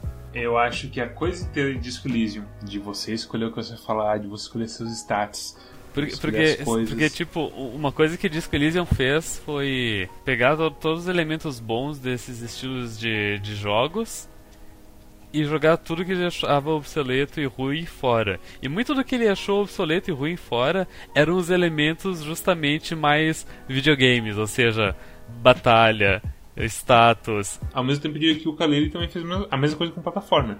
Pega o melhor possível de plataformas que tem. Não tem power-up nenhum, não tem nada. Ele é um jogo bem. É, vo- é Yuka e Leile andando, correndo e pulando. Super, Super Meat Boy é um jogo ruim. Super Meat Boy é um ótimo jogo de plataforma que não tem power-ups. Porque ele não precisa, porque Não, o mas é o dele seguinte, não mas ó, não, mas o ponto, o ponto de verdade é o seguinte. Disco Elysium não tem o combate, mas todo combate de CRPG é uma merda. Me fala um CRPG que, tipo, é. Uau, que gostoso jogar esse combate de CRPG. Vocês vão me odiar por isso, mas Final Fantasy XIII. Mas não é CRPG nesse caso. Ah, CRPG? Desculpe. Não, CRPG é tudo horrível. Tinha que acabar com todos os CRPGs. É, mas ele não precisa ser um CRPG, certo? Ele pode ser o que ele quiser. Ele poderia fazer outras coisas, mas ao mesmo tempo a história dele não se encaixa com um combate constante. É verdade. Sendo a história de um policial e tudo mais, Uhum. que tá saindo de uma amnésia e bebice extrema, e por aí vai. Eu- então, eu estou falando, eu acho que esse argumento é, é bobo de falar que Disco Elysium não é muito jogo. Eu, não, eu não sei se. Não sei se é bobo. Porque eu acho que na, na hora do pegar pra capar, quando você tem que decidir ali num momento importante o que que você vai falar pro cara pra você conseguir minar o argumento dele, é tão importante quanto o Yooka-Laylee em The Possible Air você tá com as suas duas últimas vidas e você tá na parte final do, da, da, do Impossible Air e você tem que fazer decisões tensas de quando você vai pular e quando você vai rolar para fora do perigo. Eu, eu tomei minha decisão. Eu, eu, eu, eu quero fazer meu voto, relator. Eu acho que nós, como hosts de um podcast, a gente tem uma responsabilidade com o nosso público. E a nossa responsabilidade é não só entreter e prevenir más compras, falar, olha, esses jogos são bons e tal, e que as pessoas podem confiar nas nossas decisões, porque a gente nunca vai ser patrocinado por nenhuma empresa que preste. O máximo que a gente vai receber é, é chave de graça. Amendoim. E às vezes a gente xinga o jogo mesmo com chave de graça. Isso, isso, isso nunca foi problema pra gente. Sim. Então, dito isso, a gente tem uma responsabilidade de elevar as coisas boas e tirar as coisas ruins. E eu acho que ao longo de 2017 e 2018, a gente fez um baita de serviço com a franquia Yooka-Laylee dizendo que o Yooka-Laylee era ruim. Então eu, Não, eu, pera. calma, calma, deixa eu terminar meu voto, deixa eu terminar meu voto. Então eu é acho absurdo, mas que nós temos uma responsabilidade moral e ética com os desenvolvedores de Yooka-Laylee de escolher ele como jogo do ano pra gente dizer que eles foram além do dever, que eles fizeram muito mais do que qualquer outra pessoa tinha sequer pedido deles e que eles fizeram um jogo excelente e que foi o jogo do ano e que nós somos super imparciais e que a gente só liga pra qualidade do jogo e a gente não guarda mágoas. E acima de tudo. Então, e que o Kalei Impossible Air é o melhor jogo do ano. Então, eu voto assim, relator. Segue o jogo. O, o, o Yooka-Laylee in The Possible Lair, ele é tipo o Cube World ao contrário, né? Que, tipo, era uma bela bosta e de alguma maneira incrível se tornou excelente. E Cube World que era um jogo excelente com muito potencial e do nada virou uma bela bosta. É, é porque- é os jogos eram diferentes. Então você não pode dizer que é, o World era excelente virou uma bosta, que nem o Ukulele é o contrário. Porque o Ukulele são dois jogos separados. O que você pode dizer Ok. é que aconteceu uma Ok. coisa tipo Mass Effect 1 e 2. Que Mass Effect 1 tinha um monte de problemas, um monte de coisas estranhas. E ele era meio jogado como um RPG. E ele tinha uma- um monte de coisas estranhas de inventório que eles lotavam e as armas eram aleatórias. E tinha sessões com carrinho que eram terríveis e tudo mais e, e tal. E aí eles tiraram todas as partes ruins, transformaram todo o RPG num, num third person shooter. E mudaram todo o negócio do carrinho e ficou muito melhor. E todo mundo lembra de Mass Effect 2 quando querer falar de um jogo bom de Mass Effect. Então esse talvez seja um, um- um bom exemplo, não sei. Talvez Saints Row, porque ninguém fala de Saints Row 1, né? todo mundo fala de Saints Row 2. Porque isso é só pra Xbox. Ah, bom, talvez não seja um, um bom exemplo. Mas eu tenho certeza de que tem exemplos de jogos que, tipo, o 1 era muito ruim, o 2 é completamente diferente, o 2 é muito bom. Eu só não consigo lembrar. Tudo bem. Tudo bem. Tudo bem? Tudo bem. Tudo bem. Tudo bem. Sorry, qual que é o seu voto? Eu, eu voto em Yooka-Laylee porque eu gosto mais de jogos de plataforma. É, Não é a, mi- a minha. O meu. A minha. Meu raciocínio é aquele que eu falei antes, tipo, é, é- é mais videogame, sabe? Uhum. Não que Disco Elysium seja ruim, eh, ou, mas. Videogame, videogame, sabe? Sim. E, e, assim, a ideia do Impossible Lair é a ideia mais criativa de um jogo de plataforma que eu já vi nos últimos 4 anos que eu tô resenhando jogos de, de Quack. E eu acho isso muito importante notar nesse momento. Cosmos, nós temos dois votos pra Yooka-Laylee, um voto pra Disco Elysium. E agora cabe a você decidir qual que será o futuro da retrospectiva do Quack. Deixa eu colocar o meu rosto no programa do Facebook aqui pra ver o que, que meu rosto combina. Ah, parabéns, você tem cara de que escolhe Disco Elysium como jogo do ano. E é isso Ah, que o eu vou rosto. fazer. É. Vocês não viram isso? Eu- é que eu vi o host, não. Então isso tem host. Eu né? também. Ah, vocês esperam demais, Júlio. Então nós temos dois votos pra Disco Elysium e dois votos pra Yooka-Laylee. Alguém quer mudar o voto? Meu Deus, velho. Isso é é uma ameaça? É, é- é literalmente a teoria dos jogos de Nash. é sério que a gente vai escolher o jogo do ano no, no dado? Não é num dado, você não tá prestando atenção, é no realzão. Moeda. Eu acho que a gente devia fazer o seguinte: cada um de nós vai secretamente dizer se gostaria de trocar o seu jogo. E, e daí a gente, e daí a gente e daí- secretamente porque, por exemplo, se eu, se eu dizer, ah, eu quero trocar, daí o outro vai dizer, não, não, tem que ser secretamente. Não, tudo bem, tudo bem, mas a questão é como? A gente escreve num papel. Em 3, 2, 1, se alguém quiser trocar o voto, a pessoa fala, eu quero. Se não quiser trocar o voto, não fala nada. 3, 2, 1. Cadê o vai? Vai, Ok, ninguém, Né? ninguém quer trocar o voto. Ninguém quer trocar o voto. vamos esperar. Eu, eu não queria colocar o. colocar essa decisão na mão do Realzão. Você quer colocar na, na mão de outra moeda? Tem muitas moedas no site. Não, não, é, não, é porque, É, por exemplo, ano passado a gente, a gente fez um esquema de tipo. Da, da notas eh, distribuindo e a gente fez uma média e acabou descobrindo qual era o jogo do ano. Mas nesse caso, tem tipo, tem dois, então não adianta, sabe? Tá Não, empatado esse caso tá, tá, tá empatado de verdade. A questão é que o que a gente pode fazer no máximo é tentar convencer o outro lado de que é, é outro jogo. Mas acho que a gente já falou tanto desses jogos que meio que a gente tá no impasse mesmo aqui. Eu vou colocar uma poll agora no Discord, falando pras pessoas assim: se você quer votar no Disco Elysium, você clica nesse, nesse reaction. Se você quer votar naquele negócio, de, você clica no outro reaction. E vocês têm dois minutos pra votar. E quem tiver online vota e a gente escolhe. E aí a, a gente vota também. Eu, eu não estou gostando dessa ideia, eu acho que eu quero colocar na mão do Realzão, porque aí o Kalele tem chances de, de vencer. Sentinel, everyone. Pronto. Oh boy. Lizard. Pronto, reagir com Lizard. Reage com Lizard você também, Storm. Reagir com o livro. Qual que é o do disco mesmo? É só clicar no Eu já disquinho. coloquei lá, é só clicar no disquinho. Três já. Estamos ganhando. Quatro! Opa, deixa eu colocar o, Discord ali no. Deixa eu contar os segundos também. Tá. Quando der. Quando der 10 e 31 acaba. Hip. É. Ah, meu Deus, é. é, é tipo, é, é o Bolsonaro vencendo tudo de novo.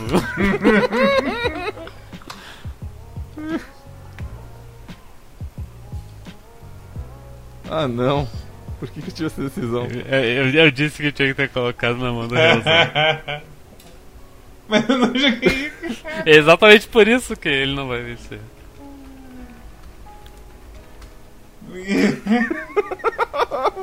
De- deixa, deixa, eu tenho uma outra conta aqui de Discord, deixa eu logar nela. Ai, ai. Quem que votou no minidisc? É que só pra alguns, né? Ah, Zé Arthur. Não dá pra ver tudo sim. Você clica no negocinho ali, você clica em Reactions. Aí dá pra ver é, Zé Arthur, Marciano, Zevito, De Daniel. E E só vocês dois. no- dois. coisa. Péssima decisão, péssima decisão. Por isso que ele tava concordando, filho da puta, ele sabia. Please. Ajude um compadre. Deixa eu ro- rolar o realzão aqui só de Zoa. Cara é Yuka e Coroa é. Disco. Eli, é, Ok. é, isso, Cor- Coroa é Disco Elysium. E o Galele teria vencido o jogo do ano. Droga. Eu Acabou, acho que isso acabou, significa que acabou. tá empatado, né? Acabou. Vamos dar certo, vamos dar certo. It's Ha! over. Chupa perdedor! Aqui é Disque Elysium, porra! Vou até votar no Ukulele agora, porque olha só. Ha! 5x3 ainda! Chupa! Ah! Caso você é um péssimo ganhador. Eu sou um ótimo ganhador. Olha, Eu sou um péssimo perdedor. é, é um jogo incrível, é uma surpresa. Eu não acho que nenhum dos argumentos que vocês fizeram foi lógico ou limpo. Eu acho que só por conta disso que o Disco Elysium já devia ter vencido. Eu, eu acho que como todas as, as, as eleições de 2017 e 2018, mal venceu novamente. Ah, eu, eu me recuso a aceitar o resultado, eu vou entrar com um processo de impeachment ah, nos, órgãos, nos órgãos necessários. Isso marca mais, um- mais um ano de um melhor jogo do ano que eu não joguei inteiro ainda, assim como Iconoclasts. Você não jogou com a casa ainda? Eu não joguei completo. Lembre-se, quando eu, eu, eu joguei Iconoclasts quando meu filho tava nascendo. Eu tenho uma desculpa. É, Rimord precisa, precisa zerar esse jogo aí só de Rimord. É, Quantas, Rimord. quantas horas tem Rimord? 105 agora. é que Rimord é um jogo tão tranquilo, assim. Eu fico- Eu entendo, eu entendo. Ele joga sozinho. Amigos, eu acho que o importante não é se o seu jogo perdeu ou o seu jogo ganhou. Eu acho que o importante é que nós, todos nós estamos aqui celebrando a grande festa que é estar jogando videogames. Porque videogames são isso aí: é divertimento, é arte, é cultura, entretenimento. Videogame ajuda a massa cinzenta do cérebro a ficar mais forte e diverte você naquela hora que você está triste em casa, depois do trabalho, olhando para a tela melhor. Bem, nós nesse encerramento agora nós temos alguns anúncios para fazer. Eu acho que primeiro eu vou fazer um anúncio que tipo muita gente pergunta pra gente o que aconteceu. Ah, cadê o Rony? E eu vou fazer oficialmente que eu anúncio aqui no Quack que o Rony saiu do Quack. Eu e Arara brigamos com ele categoricamente. Eu não briguei com ele, mas ele brigou comigo. E então. Eu. Foi uma briga meio unilateral? Justo, do seu lado eu diria que sim. É, eu, eu diria assim, eu não guardo nenhum, eu não guardo nenhum ressentimento com ele. Ele quis sair, eu acho que. Totalmente a escolha dele. E gostei muito do tempo que ele ficou com a gente e eu fui uma das pessoas que, inclusive, uh, argumentou a favor da entrada dele. Então, eu gosto muito dele. Eu não. É uma pena que ele tenha saído, mas isso parte da vida. Eu, eu, eu diria que, um lado, foi mais pessoal. Então eu não consigo falar as mesmas coisas que você, apesar que talvez deveria falar as mesmas coisas que não, você. Não, você, eu estou sendo sincero, não estou sendo político. Eu não tenho o menor problema. Então, então eu entendo, sincero. eu entendo que você está sendo sincero. A questão é que talvez a verdade seja mais próxima do que você está falando. Mas eu pessoalmente não consigo falar isso nesse momento. Ok. E meio que é isso. É, e... eu, eu, eu, sou amigo do Rony. É só pra, só pra Rony, por favor. É, eu sou amigo ainda. O Mads também era, né? E, tipo, vocês tiveram a treta de vocês, mas tipo, eu não, eu não tomei lados e continuo falando com ele. Eu, eu sou amigo normal. do Rony. A gente joga videogame. Mas a, a, questão, a questão aqui é só para avisar o povo do que aconteceu e para sanar as dúvidas das pessoas que, bem, e também a gente prometeu que a gente ia falar com aconteceu no último episódio, se vocês não se lembram. É, mas, mas é, é, ele, é, mais pra clarificar, é mais pra clarificar do que qualquer outra coisa. É, ele, ele, saiu, ele tá com outros projetos e. Uh, sem ressentimentos, vida segue. E agora Arara também tem um anúncio. É, eu. Quando. Quando meu filho nasceu, eu comecei a ter um pouco menos de tempo na minha vida. E eu ando um pouquinho mais ocupado com o trabalho do que eu imaginava. Depois que você abriu um trabalho para trabalhar no seu trabalho de novo. É, as, as, coisas, as coisas estão ficando cada vez mais interessantes, assim. Então, de qualquer forma, é, eu vou deixar de ser um membro permanente e fixo do Quack para me pra virar o, o Striker deste trio de King of Fighters 98. É isso, ótimo, perfeito. É, então, tipo, provavelmente vou participar de um episódio por mês, ou dois, assim. Eu não pretendo jogar todos os jogos que eles estiverem jogando, mas vou continuar participando de escolha de jogo, talvez, sugestões, vou continuar ajudando no back-end. O horário ainda vai ter canal aberto com a gente sobre tudo Quack, sabe? E quem, e quem, sabe, tipo, eu não consigo ajudar de outras maneiras que não seja uh, me dedicando com o jogo, de maneiras que eu acho que seja intelectualmente mais interessante para mim, que eu consiga exercitar outras coisas, por exemplo, fazer o canal finalmente atingir mil usuários ou coisa assim, talvez eu, eu consiga pesquisar esse tipo de coisa e ajudar de outras maneiras o canal também. Então, mas eu vou continuar por aí, né? vou continuar no, no canal secreto que só a gente tem. Se vocês quiserem me ouvir minha voz de novo, é só vocês encherem o saco da gente que aí eu participo de novo. Até ele se perder como lágrimas na chuva. Não, eu odeio, odeio, odeio Blade Runner. Terrível. Tu, tu, realmente não gosta de Blade Runner? Não, acho chato pra caralho. O livro é muito melhor, começa por aí. Eu acho que ele é super chato e boring, e eu acho que ele era super legal, tipo, quando ele saiu, porque ele tinha vários visuais de, de cidade cyberpunk e de ideias é, revolucionárias sobre transhumanidade que a gente não tinha na época. Mas hoje em dia, tipo. A estética realmente é. Hoje em dia você tem, tipo, sei lá, Grambel me fala sobre transhumanidade de maneira super interessante, então dane-se, sabe? É, vendendo o peixe do anime. E bem, o primeiro jogo de 2020 do Quack será? Eu tinha um anúncio antes. É porque agora que eu tenho um, um computador bom, eu gostaria de anunciar também. É assim. Acho que é uma notícia relevante que eu vendo para PlayStation 4 com controle e 25 jogos. Muitos jogos incríveis. Vocês podem comprar ele baratinho, é só mandar DM. Faz aqueles tweets bonitos que tem todos os jogos na foto que a gente dá retweet.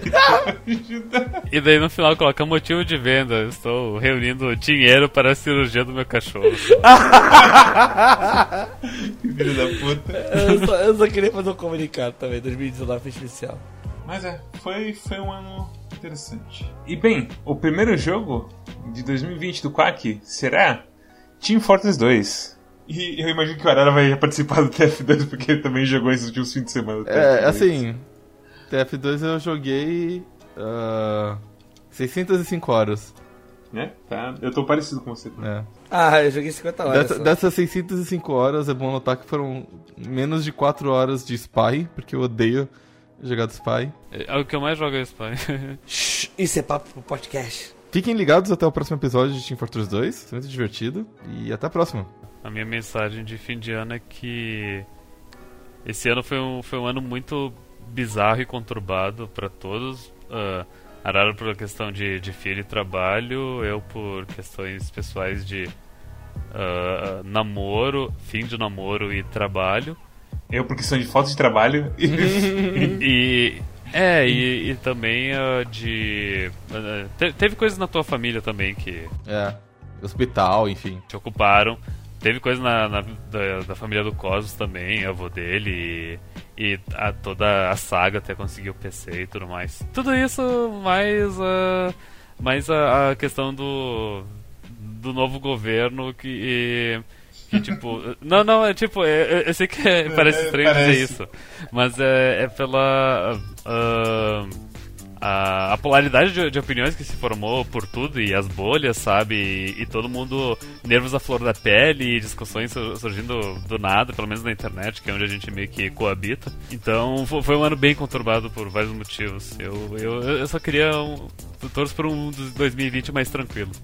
É um, é um bom pedido. Que 2020 seja um, um ano de mudanças positivas pra tudo e que agora que realmente eu sou um quacker, e, ok, dois, três meses, nem lembro direito mais, mas eu fico na expectativa de que esse ano eu possa jogar todos os jogos do quack e poder participar com mais ênfase no fim do ano e falar, olha a estrada que nós percorremos juntos, né amigos? E todos nós demos a mãos e, enfim, é, obrigado pela paciência, obrigado por é, estarem me aceitando legal. Muito bem, muito bom estar aqui nessa. Na, na grande família de patinhas. Caindo, todos vocês caindo no mesmo laguinho. Quack. E é isso, pessoal. É, até o próximo ano, até 2020. Falou! tchau, tchau. Até mais.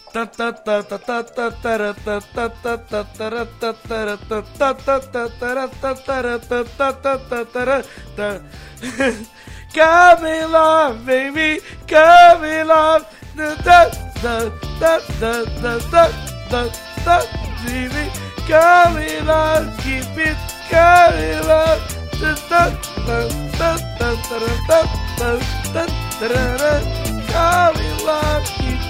Going lucky.